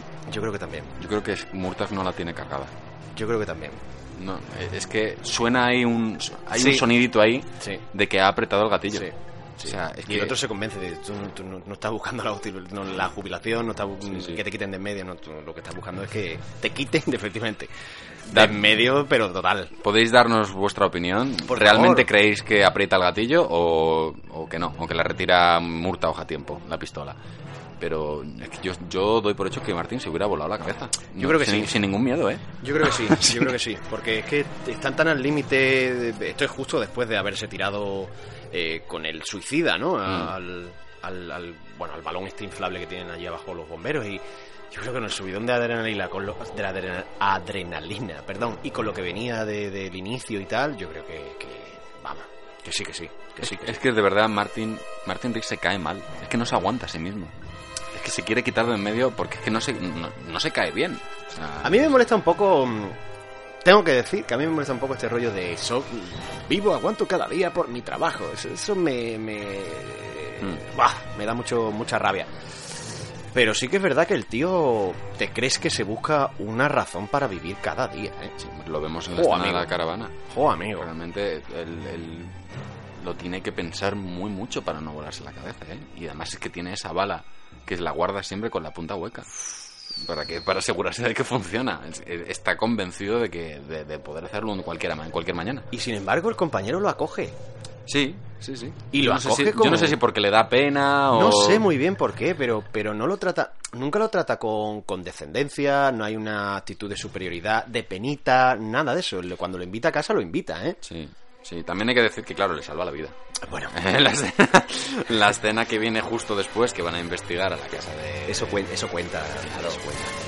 Bueno, la, la escena esta mítica que le disparan al tío y se cae en la piscina con el plástico y tal. Que van a por él a salvarlo, casi se ahoga y se saca. Sí, sí. Sí, sí, sí, Eh, sí. Ahí le salva la vida, le pega dos tiros junto antes de que disparan a Murtaugh. Y claro, yo creo que ahí, ahí reacciona un poquito y ya es cuando le invita a su casa. Y ya vemos que Riggs ve, ve una familia muy normal, bueno, muy normal, una familia. Una O sea, familia, ya- efectivamente. Normal, sí, sí, no con- sé si existe el término con normal. sus altos y sus bajos, pero una familia. Y, y- Claro. y- y que se ve que hay amor ahí. Y él no lo ve un poco desde el quicio de la puerta, así apoyado, que es que es la imagen de Riggs al entrar en esa casa, ¿no? Sí. Eh, esta, esta puerta así, sí, o sea, este marco de puerta sin puerta que da a la cocina. Y él se queda siempre un poco como desde ahí, que siempre lo vemos, después entra y desayuna, después entra y come, cada vez con más confianza, que ese es el arco que hablábamos también, ¿no? Que, Claro, que es es, genial. uno más de esa familia. Claro, es que es genial porque, claro, tú ves cómo funciona. Es que mola mucho porque eh, al final, en la última película, es que Riggs le falta arroparles a, a Murtaugh y a Trish, a su mujer, porque es que vive ahí. Bueno, es que, y- es que vive ahí. Y, y la mujer de, o sea, eh, ¿cómo se llama el personaje? Que no- o sea, la actriz que no recuerdo, eh, la mujer de, de Riggs. No, ah, es, eh, René Russo. René después. Russo, que también, Claro. con su embarazo, con sus, con sus cositas. Claro. Bueno, y para colmo ya en la cuarta con los chinos por allí. Bueno, es Como, venga, uno más, ¿qué importa? Pero claro, es que cuando ya eh, Riggs entra en casa y ve, ve lo que hay, ¿no? Se siente a gusto. Es cuando pueden permitirse compartir cosas. Y claro, o sea, es- es- está la cosa esta típica, ¿no? De, no, es que, como decían en Titanic, el corazón de una mujer es un corazón lleno de secretos. Bueno, bienvenidos, los hombres también tenemos secretos. Y Riggs tiene uno muy grande, que se vuela, que quiere volarse la cabeza todos los días. Eh, cuando Riggs le acogen en su casa, él se siente con la confianza, por fin, de poder abrirle el corazón a Murtaugh. Y lo hace con cosas como esta. Que, que tienes una familia increíble. Gracias. La cena ha sido estupenda. Gracias. Mentira, pero te lo agradezco.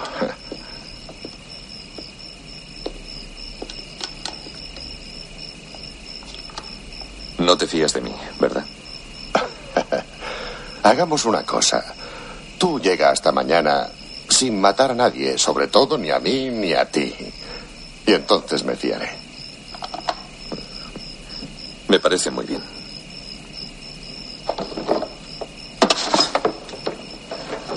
Soy muy bueno, ¿sabes? ¿En qué? A los 19 años maté a un hombre en Laos a un kilómetro de distancia y a contraviento. De un solo disparo. Puede que haya ocho o diez personas en el mundo capaces de hacerlo.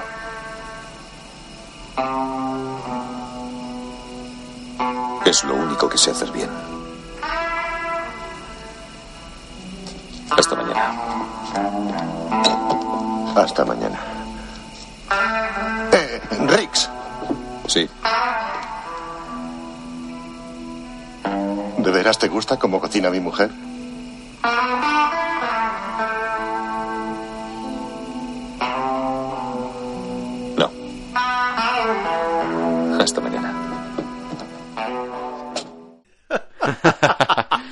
Es genial. Qué maravilloso.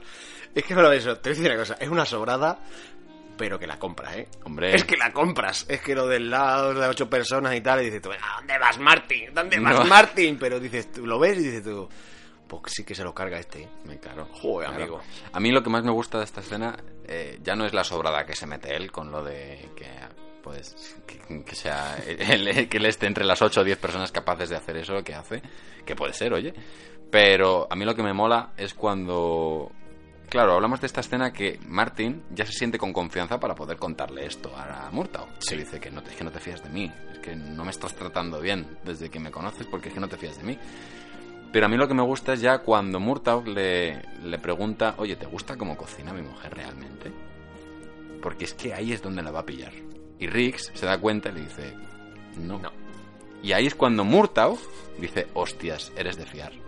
Pero es que- Hostias. porque no intenta agradarle. Claro. Efectivamente. Claro, ahí es donde ve un amigo. Ahí es donde ve a alguien donde dices, que le va a decir la verdad, que le va a decir si Claro. algo, cuando algo hace, lo hace mal y se lo va a decir, aunque siga siendo su amigo. Pero también te digo que me encanta, o sea, decir, la- el doblaje de esta película es maravilloso cuando, cuando él cambia totalmente, o sea, Marta, eh, Murtaugh cambia totalmente el, el tono y le dice, eh, ¿de verdad te gusta? Sí, sí.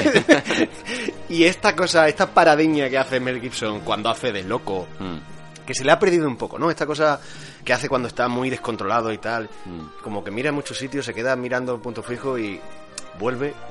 No. no. Pero porque yo creo que, o sea, yo- el, la- el- el pensamiento que tiene ahí del actor, Sí, de sí, sí. Gibson, Hay un o sea, hilo de pensamiento. Hay un hilo de pensamiento ahí que lo va siguiendo y que se queda ahí parado, que en silencio, que dice, si digo que sí, es por quedar bien y no se va a fiar de mí. Voy a decir la Y a, verdad. y a Riggs le interesa que confíen en él. Por fin, porque nadie confía en él, no tiene familia, no tiene amigos. Y como él dice al principio, estoy jodido porque nadie quiere trabajar conmigo. Sí. Y ahí lo ve claro, dice, no. De hecho, bueno, él pasa de, de, de la parte de drogas a la parte de homicidios. Claro. Que es el traslado y por, por donde se conocen, ¿no? Hombre, es que lo van echando desde del departamento, Sí, bueno, de los claro, departamentos porque nadie quiere tenerle. Imagino que nadie quiere cargar con, con, pues, con una persona que, que a la mínima pues está matando gente y que esas cosas tienen un papeleo interesante, claro. sí, que no se ve aquí. O que en cualquier momento, o que en cualquier momento le, le metan un disparo a él y sea una cosa más complicada. Eh, bueno, eh, creo que ahí también hay una cosa que a mí me gusta mucho y que también hace que mm, los policías sean un poco más reales, aunque supongo que en la realidad no será exactamente así. Pero vemos también el personaje de la psicóloga, ¿no? Que, que- que nos acompaña durante la- las cuatro películas y es como que esa señora que, que no se lo cree, que además que se queda con ella cada vez que quiere, que juega muchísimo con ella. Claro, y que además ella es la primera, bueno, la primera descripción que nos hacen de Riggs es por parte de la psicóloga que aconseja al, jefe, ¿no? de, departamento no, no, no acoger a Riggs porque realmente está mal. Y claro, el, el- el jefe dice que no, que lo he visto mil veces, que esta gente lo que quiere es cobrar la pensión. Simplemente, que, re- que le echemos, que, Que le echemos, que cobre la ya pensión está, y que la pensión y ya pago, está. sí, y la sí, otra, sí. no, no, de verdad. Que, Que, que, este- que se la ha ido, que se la ha ido. mal, que se, que se le ha muerto la mujer hace unos años y que desde entonces no levanta cabeza. Y claro, nada, qué mentira. Y nosotros, claro, nos estamos viendo que es así. Está que si loquísimo. no se ha muerto y si no se ha pegado un tiro, que, bueno, lo vemos, ¿no? Bueno, ¿quieres, ¿quieres un datito loco? Venga. ¿Sabes quién es el capitán de policía? Ah, sí. es muy loco eso. sí. Que sea el primo de Richard Donner. O sea, es el primo de Richard Donner. ¿Cómo es sí. eso, tío? ¿Cómo es eso? Para esas cuatro películas y algunas más. Sí, sí. Algunas más, ¿eh? Que Casi siempre de Richard Donner. Qué casualidad, Richard Donner. Sí, sí. Que al final eran muy colegas. Eh, él con, con Danny Glover y Mel Gibson. Que claro, ten en cuenta que peli del och- de la primera del 87, la última del 98. Estás hablando de muchos años juntos, ¿sabes? Y que, y que, claro, es que esta gente decía que el, equipo de rodaje, no, porque claro, nosotros nos quedamos nada más que con los actores y el director. Pero es que realmente hablan de que el equipo de rodaje, es decir, los técnicos, los, eh, operadores de cámara, los de sonido, los de vestuario, de, eh, todos, eran una familia. Que eran una familia, es que se llevaban súper bien todos.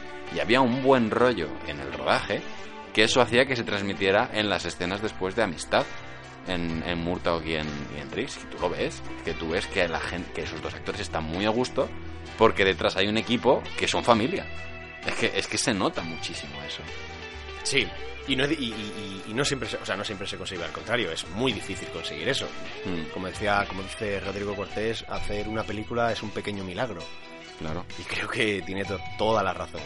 Claro, luego además también el tremendo éxito que tiene Arma Letal hace recapacitar a los estudios porque tenían como un miedo a ver de esta cosa de ah, es que son dos hombres de raza distinta no sé si no sé si esta cosa de que dos hombres de eso de raza distinta se vayan a llevar bien como que la gente lo vaya a entender Eh, había la, la estupidez no Eh, había, había ese miedo en esa, en esa época y claro con esta película pues como que se pierde ese miedo. Y claro, luego vemos que gracias a Arma Letal existen películas eh, en los 90 que no hubiesen sido posibles sin Arma Letal. O sea, esta relación que tiene Tom Cruise con Cuba Gooding Jr. en Jerry Maguire, o Men in Black, ¿vale? O Seven, ¿vale? Seven, ¿vale? Todo esto, ¿de, de dónde beben?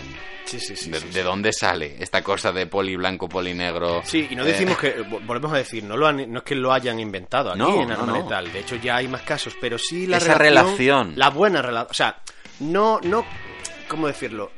No que los dos personajes rompan la frontera de la. rompan la frontera de la. de- del racismo. Mm. Sino que. Mm, De hecho, en esta película no se habla en ningún momento de, de racismo. No, Entre no, los no. dos personajes, quiero decir, Claro, no, claro. no, no hay ese problema. No hay, ni, no hay ese problema, es decir, ese problema no se salva, no se salva a lo largo de la película, ni muchísimo menos. Entonces, sí es un poco pionera en ese sentido de, de, de- de eso, de, dos personajes de, distintas razas que son amigos y ya está, y ya está. Claro, luego también eso, la, la crítica la recibió muy bien. Dentro de lo que era una película de acción y que todo el mundo sabía lo que iba a ver y tal, a la gente le gustó, a la crítica especializada le gustó bastante. Había, hay una crítica que me hace mucha gracia que, que salió justo el- en agosto del 87, cuando se estrenó, que la describe aquí como Mad Max meets The Cosby Show.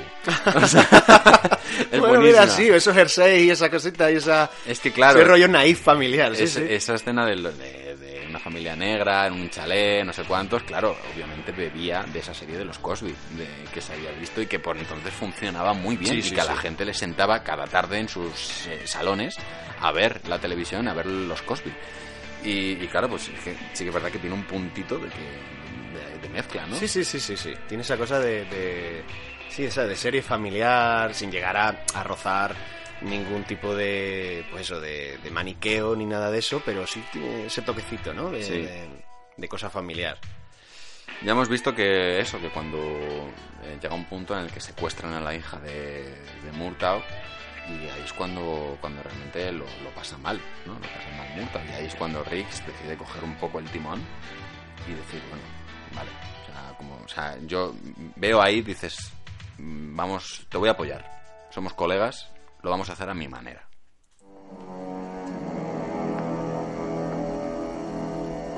Oye, van a matar a tu hija, ¿sabes? Sí. Y si quieres recuperarla, creo que vas a tener que quitársela. Lo sé. Lo sé. Hagámoslo a mi manera. Dispararemos a matar. A matar a todos los que podamos. Lo único que hay que hacer es no fallar. No fallaré. Esta vez habrá mucha sangre.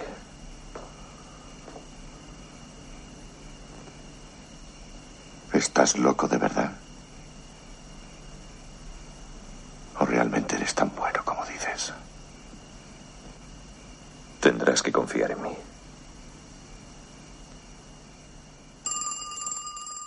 Pues vaya que lo hizo a su manera, amigo. Claro. ¡Jo, amigo! Ah, Entramos en el juego Riggs, ¿no? Se acabaron los disparos en las piernas, se acabó de esposar a los malos. Sí, sí, No, sí, no, pero... Vamos pero- a disparar a matar. Pero es que el que tiene enfrente, el rubio platino, eh, también sabe jugar a esto, ¿eh? Claro, claro. Eh, a mí, fíjate, al final a mí me encanta. O sea, todo me parece magistral como está rodada el rescate de la hija. El rescate fallido, por otro lado. Pero el rescate en el desierto, con el helicóptero, con Riggs de francotirador. Sí, sí, pero... pero... Es brutal cómo está hecho. Es que de qué manera de dirigir acción tenía Donner. ¿Y a dónde nos lleva, eh? Sí, Porque, porque ahí, hay, digamos, es la escena grande, el intercambio, el francotirador, toda esta parte, ¿no? Que ya sabe hacer él muy bien, pero que eso, precisamente enfrente tiene a alguien que está al mismo nivel. Sí. Y lo cazan. Y lo cazan. Y eso los lleva a una escena también... A mí, eh, fíjate, la escena de las torturas, ¿no? Que, que- Sí, sí, hay, sí, hay que, hay que mencionarlo, porque claro, tenemos ahí a nuestro chino. Madre mía, madre mía, por favor, por favor. Eh, eh, solo tenéis que poner, eh, buscad en Google, actor chino que muere siempre. Y desaparece. Y vas a vais a encontrar eh, un vídeo en el que, que- que, pues el que podemos ver a Al, a Al Leon. Lo vais, lo vais a reconocer rápidamente si, si, si pensáis en un señor chino, calvo, pero con los pelos largos, así rollo Santiago Segura, Sí. y con perilla, barba de chivo, ¿vale? Pues este señor, pues, pues, pues muere siempre, ¿no? Es un poco, Bueno, pero es que un sin Ben, ¿no? Sí, es un poco- Pero en chino. Sí, pero, pero tiene el, el honor de haber participado en, en películas mm, icónicas. O sea, Yo es, creo que qué barbaridad, todas. ¿no? O Yo sea, creo que en todas. Y tiene el honor de haber eh, tratado de, bueno, de electrocutar a Martin Riggs sí, sí, sí. eh, cuando Riggs está colgando ¿no? de esa tubería, de esa cañería, ¿no? que está cayendo agua y él le pone las esponjitas. Con Bueno, el- ¿qué, fo- qué fotografía tiene? O sea, venimos, pensad que venimos del, desierto, todo cálido, luce, o sea, luz, eh, espacio abierto totalmente, mm, helicópteros, gran despliegue. Y de repente nos vemos en paredes de ladrillo, tuberías, humedad, agua, oscuridad, luces muy fuertes que, que dan directamente, ¿no? Y, y vemos cómo si, Riggs, a, si a Riggs le, le están electrocutando, a Murtaugh le están dando la paliza de su vida. vida, Pero además una paliza de, de tener paliza. los ojos hinchados. Sí, sí, sí, sí, La hostias cara que le co- están- la cara como un cromo, vamos. Sí, sí, sí. y además, lo, lo, lo, lo curioso aquí es que fíjate que dos tipos que no se parecen, se pueden, no se pueden parecer menos, ¿vale? Eh, como Murtaugh y Riggs, pero los dos muy unidos con esa amistad y sin soltar una palabra. Cada uno separado en, en distintas habitaciones, cada uno con una tortura distinta, pero los dos muy nobles y no diciendo nada el uno del otro. Nada absolutamente. Y no solo eso, sino que yo pienso que aquí ya Riggs no solo la está salvando porque es su deber, esa cosa de- de- del policía, ¿no? Por la que le permite vivir día a día, sino que creo que está intentando salvar a la hija de su amigo. No, no, O claro. al menos de su compañero al que está muy unido. Mm. Yo creo que es algo más que, simple trabajo. No, no, le importa mucho. O sea, yo creo que hay una, hay una cuestión moral en Riggs desde que muere su mujer de, tratar de, de- de salvar o de, o de que Murtaugh, de que su amigo, antes compañero, ahora amigo, no pase por ese duelo por el que está pasando Riggs. No lo no quiere no quiere que su amigo pase por ello va a hacer todo lo posible con sus medios con sus métodos no, no los métodos de Murtaugh pero va a hacer todo lo posible por, por rescatar a, a, a Rhiannon, que es la hija Mm, ¿Y no te resulta curioso que este personaje también ande descalzo? sí sí, sí, sí. Acabo de, acabo de caer en, en esa carrera. Porque si, si Tom Cruise corre bien. Mm, bueno bueno Madre mía, Mel Gibson. es que claro eh, O una sea, si- si- yo, yo, yo te puedo decir que si Tom Cruise es la técnica, espalda recta, velocista, manos totalmente alineadas. o sea, Rodillas a la altura de la sí, cadera. Sí, sí, sí. Este señor corre con una velocidad en las piernas que es inaudita. y la cara Es, es, es, es para, para verlo. Mel Gibson corre con la cara. O sea, yo que- le ve- yo además es que es algo ya mítico y, y- y es cuando ves una peli de arma letal necesitas ver a Riggs corriendo. Es algo que aparece en todas sus Sí, películas, es como, como- en las pelis de Tom Cruise. Es igual. como Misión Imposible con Tom Cruise. Sí, Tienes pero- que verlo correr. Claro, entonces, pero ya Tom Cruise aparece en todas. Eh, En todas las películas de Tom Cruise ah, vamos a justificar una escena para que corra Tom Cruise. Pero es aquí Mel Gibson es con arma letal, con Riggs. Y además corre que dices, pero no lo vas a alcanzar nunca, chiquillo. Pero da igual, pero tú estás O sea, viendo ahí y dices, pero, pero, pero, pero, que va, que va. Que es va, maravilloso cuando ya por fin se logra librar de, los- de las personas que le están electrocutando, rescatan a la hija y tal, salen de ese club y sale Joshua, el personaje de Gary con el coche por toda la autopista y Riggs se va detrás de la autopista corriendo detrás del coche porque no va a dejarle escapar. O sea, lo tiene entre ceja y ceja. Y Lo dices, tiene pero, entre ceja y pero, ceja". colega, que va en coche y tú andando. Que hasta Danny Glover, que intenta correr detrás de él, dice, "Eh, chaval, Venga, yo hasta luego". no puedo, o sea, no puedo correr a tu Venga, velocidad. Y el otro va corriendo con una cara que es que Sí, sí, que hay un momento que se separan que le dicen, venga, vamos. Y dice, no, yo no puedo. Y dice, pues venga, pum. Y tira va. el solo y al final lo acaba, lo, lo acaba, ¿eh? Lo, lo acaba Sí. Yo creo que más que por velocidad es por, por cojones. Sí, sí. Lo coge por cojones. Sí, bueno, y también por un poco que yo- da, da la sensación de que, de que Rick se sabe un poco las- la, la- ciudad, ciudad. de Los Ángeles como el mapa de, vamos, como, como su mano, que ¿no? se la Porque conoce bien, sí, Se la conoce bien y va- va buscando los callejoncillos y Pero cómo es, entrar es digno de ver con, con, con la ametralladora y pim, pim, pim, pim, pim, sí, así. con esa camisa abierta, que un poco luego veríamos años después un- una especie de homenaje a Will Smith en Dos Policías Rebeldes corriendo camisa abierta por también eh, Miami. Pero nada que ver.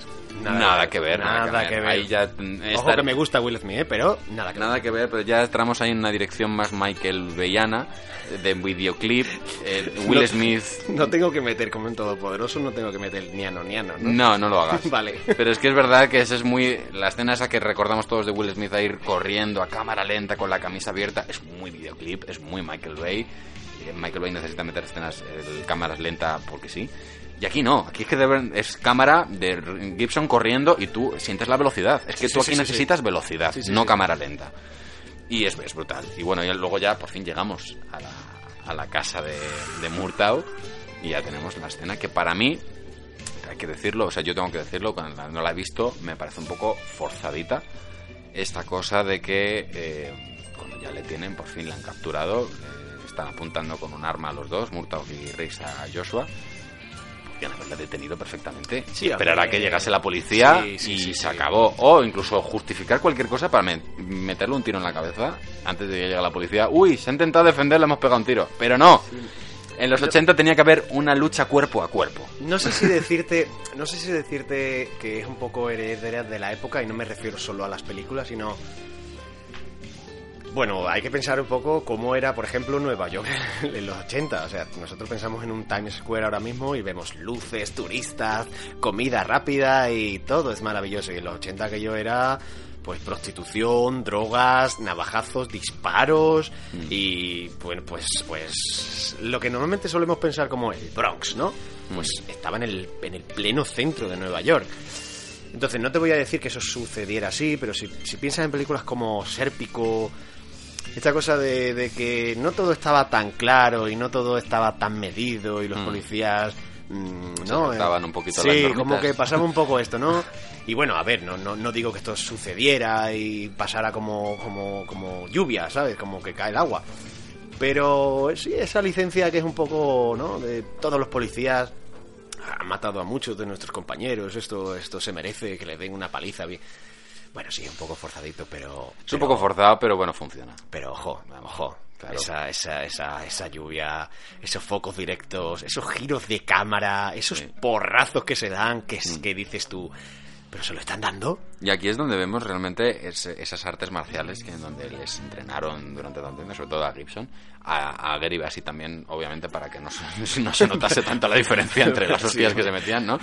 Pero aquí es, es un poco eso, ¿no? De Riggs que le tiene muchas ganas. Pero es un culmen. ¿eh? Es un culmen, quiero Sí, decirte, sí. Es, es esa cosa de te voy a ahogar, no te ahogo, te, te, te doy en la cara te- la patada, cómo lo coge, el- la patada está medio voladora en el cuello. Sí. Luego además es una, es una pelea interesante en el sentido de que de- en, en esta época que eh, hemos dicho, hemos mencionado antes, ¿no? Donde Schwarzenegger se dedicaba a matar a los humanos partiendo los cuellos como si fuesen cascanueces, o sea, eso, Con facilidad, Una sí. facilidad muy, muy loca. N- Nunca tenía un rival eh, a la altura, sí. O, Vale. tendría, o tenía que esperar casi al esbirro supremo antes Sí. del malo, que era como el rico y tal. Mm, Creo que es un poco en este caso, Ah. pero casi nunca estaba a la altura. No, no estaba a la altura. Y, y- o Van Damme, ¿no? Donde las peleas, eh, se, peleas muy largas, donde había patadas voladoras, eh, cosas así, planos, tal. Y aquí realmente es una pelea rollo eso, jiu-jitsu, judo, donde se agarran con las piernas. Sí, sí, sucia, eh, sucia. muy sucia, ¿no? Y, y eso, y de hecho, la, la parte más, más eh, rara de ver para la época es esa, ¿eh? Donde Martin Riggs le coge entre, la, la cabeza entre las piernas y le intenta partir el cuello con las piernas. Cosa que no se veía mucho en aquel entonces, sí. ¿no? Y ahí es donde vemos a Murtao diciendo, mátalo, venga, cárgatelo. Y ahí es donde Riggs un poco encuentra humanidad y dice, no vales la pena. No, no Ni merece si- la pena. Es que ni siquiera vales la pena. Y, pero eso sí, antes de dejarle dice, te he ganado. Ahí te lo dejo, amigo. Te he ganado. Te y le el suelo. Y ahí, claro, ahí estaba un poco de decir, bueno, lo dejan ahí, ya viene la policía, le detiene, pero vamos, esa- Bueno, yo he de decirte que, que si está un poquito forzada, yo la compro solo por el instante final.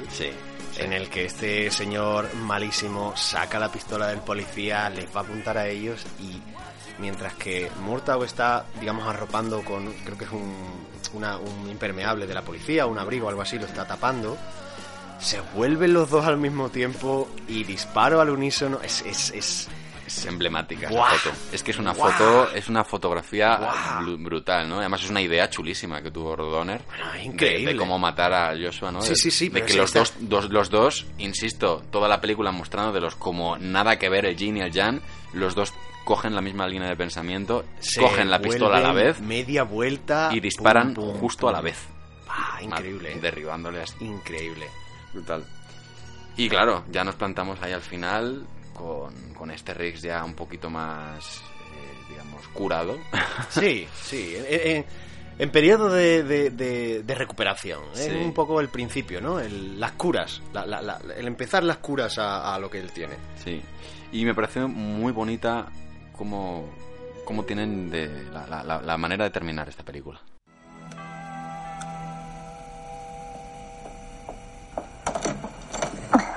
Hola, ¿qué tal? ¿Cómo estás? Oh, ya estoy casi bien. Estupendo. ¿Y tú? Yo estoy bien. Dale, dale esto a tu padre, ¿quieres? Es un regalo para él. Dile que ya no me hará falta nunca más. Es una bala. Sí, una bala. Bueno, él lo entenderá. Entra, estamos reconstruyendo la casa. No, ahora tengo que irme. Pero os deseo unas felices navidades. Gracias, igualmente. Adiós. Adiós.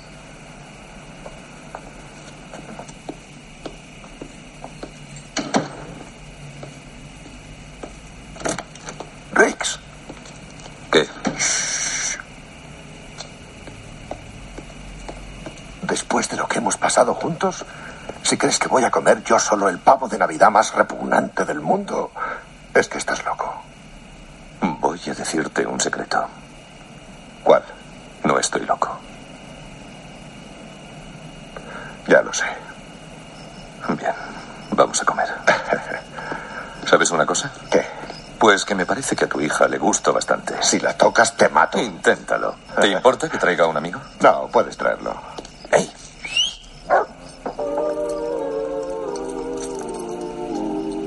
No creo que a mi gato Burban le guste esto. Ha puesto cinco dólares a mi perro. Ya lo tengo, ya lo tengo. Burban, apártate, apártate. Burban, ya. Al perro. Sujetadle. Estoy viejo para esto. Coge, cógelo al gato. Cógelo. Pues y Murtaugh, el perro y el gato. Efectivamente, hasta en eso se diferencia, ¿eh? Sí, hasta sí. en eso se diferencia, un perro y un gato. Totalmente. Pero sí, yo creo que aquí es un poco donde... mm,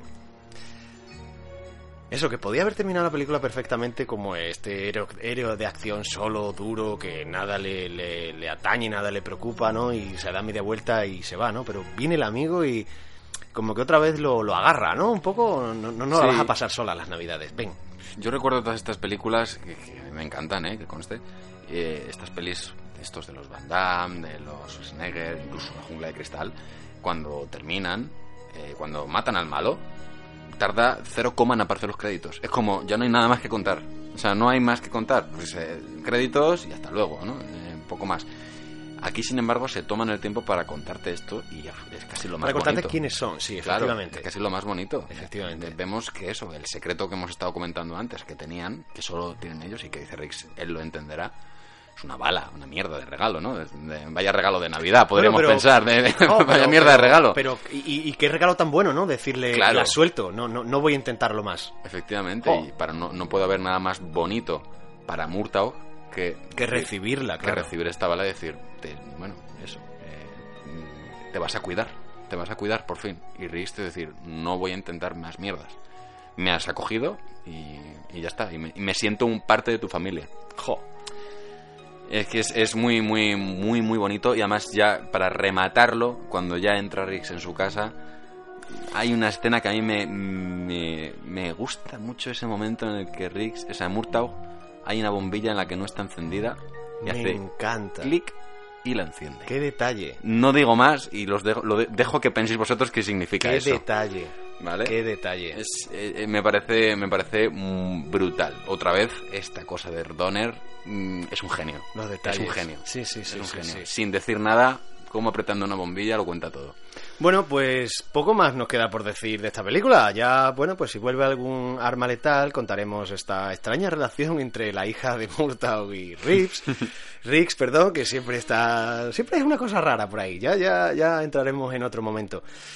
Y bueno, no sé si quieres añadir algo más, Víctor.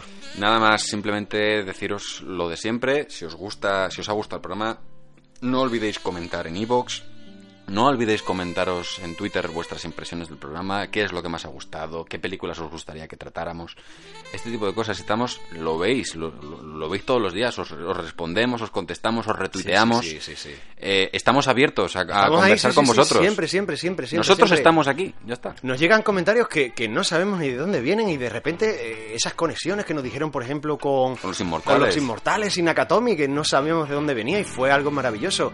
Entonces, que pues que Nakatomi tiene la- las puertas abiertas, así que entrad cuando queráis. Y que nunca se sabe cuándo os vamos a escribir por DM para que participéis en el programa. Eso, pero también podéis escribirnos vosotros por DM para participar en el programa. Efectivamente. Eso nos haría muchísima ilusión, por cierto. Y nada más, hasta aquí otro programa de Nakatomi Radio en el que os hemos destripado y servido en bandeja de plata otra película mítica. Porque nosotros no estamos demasiado viejos para esta mierda.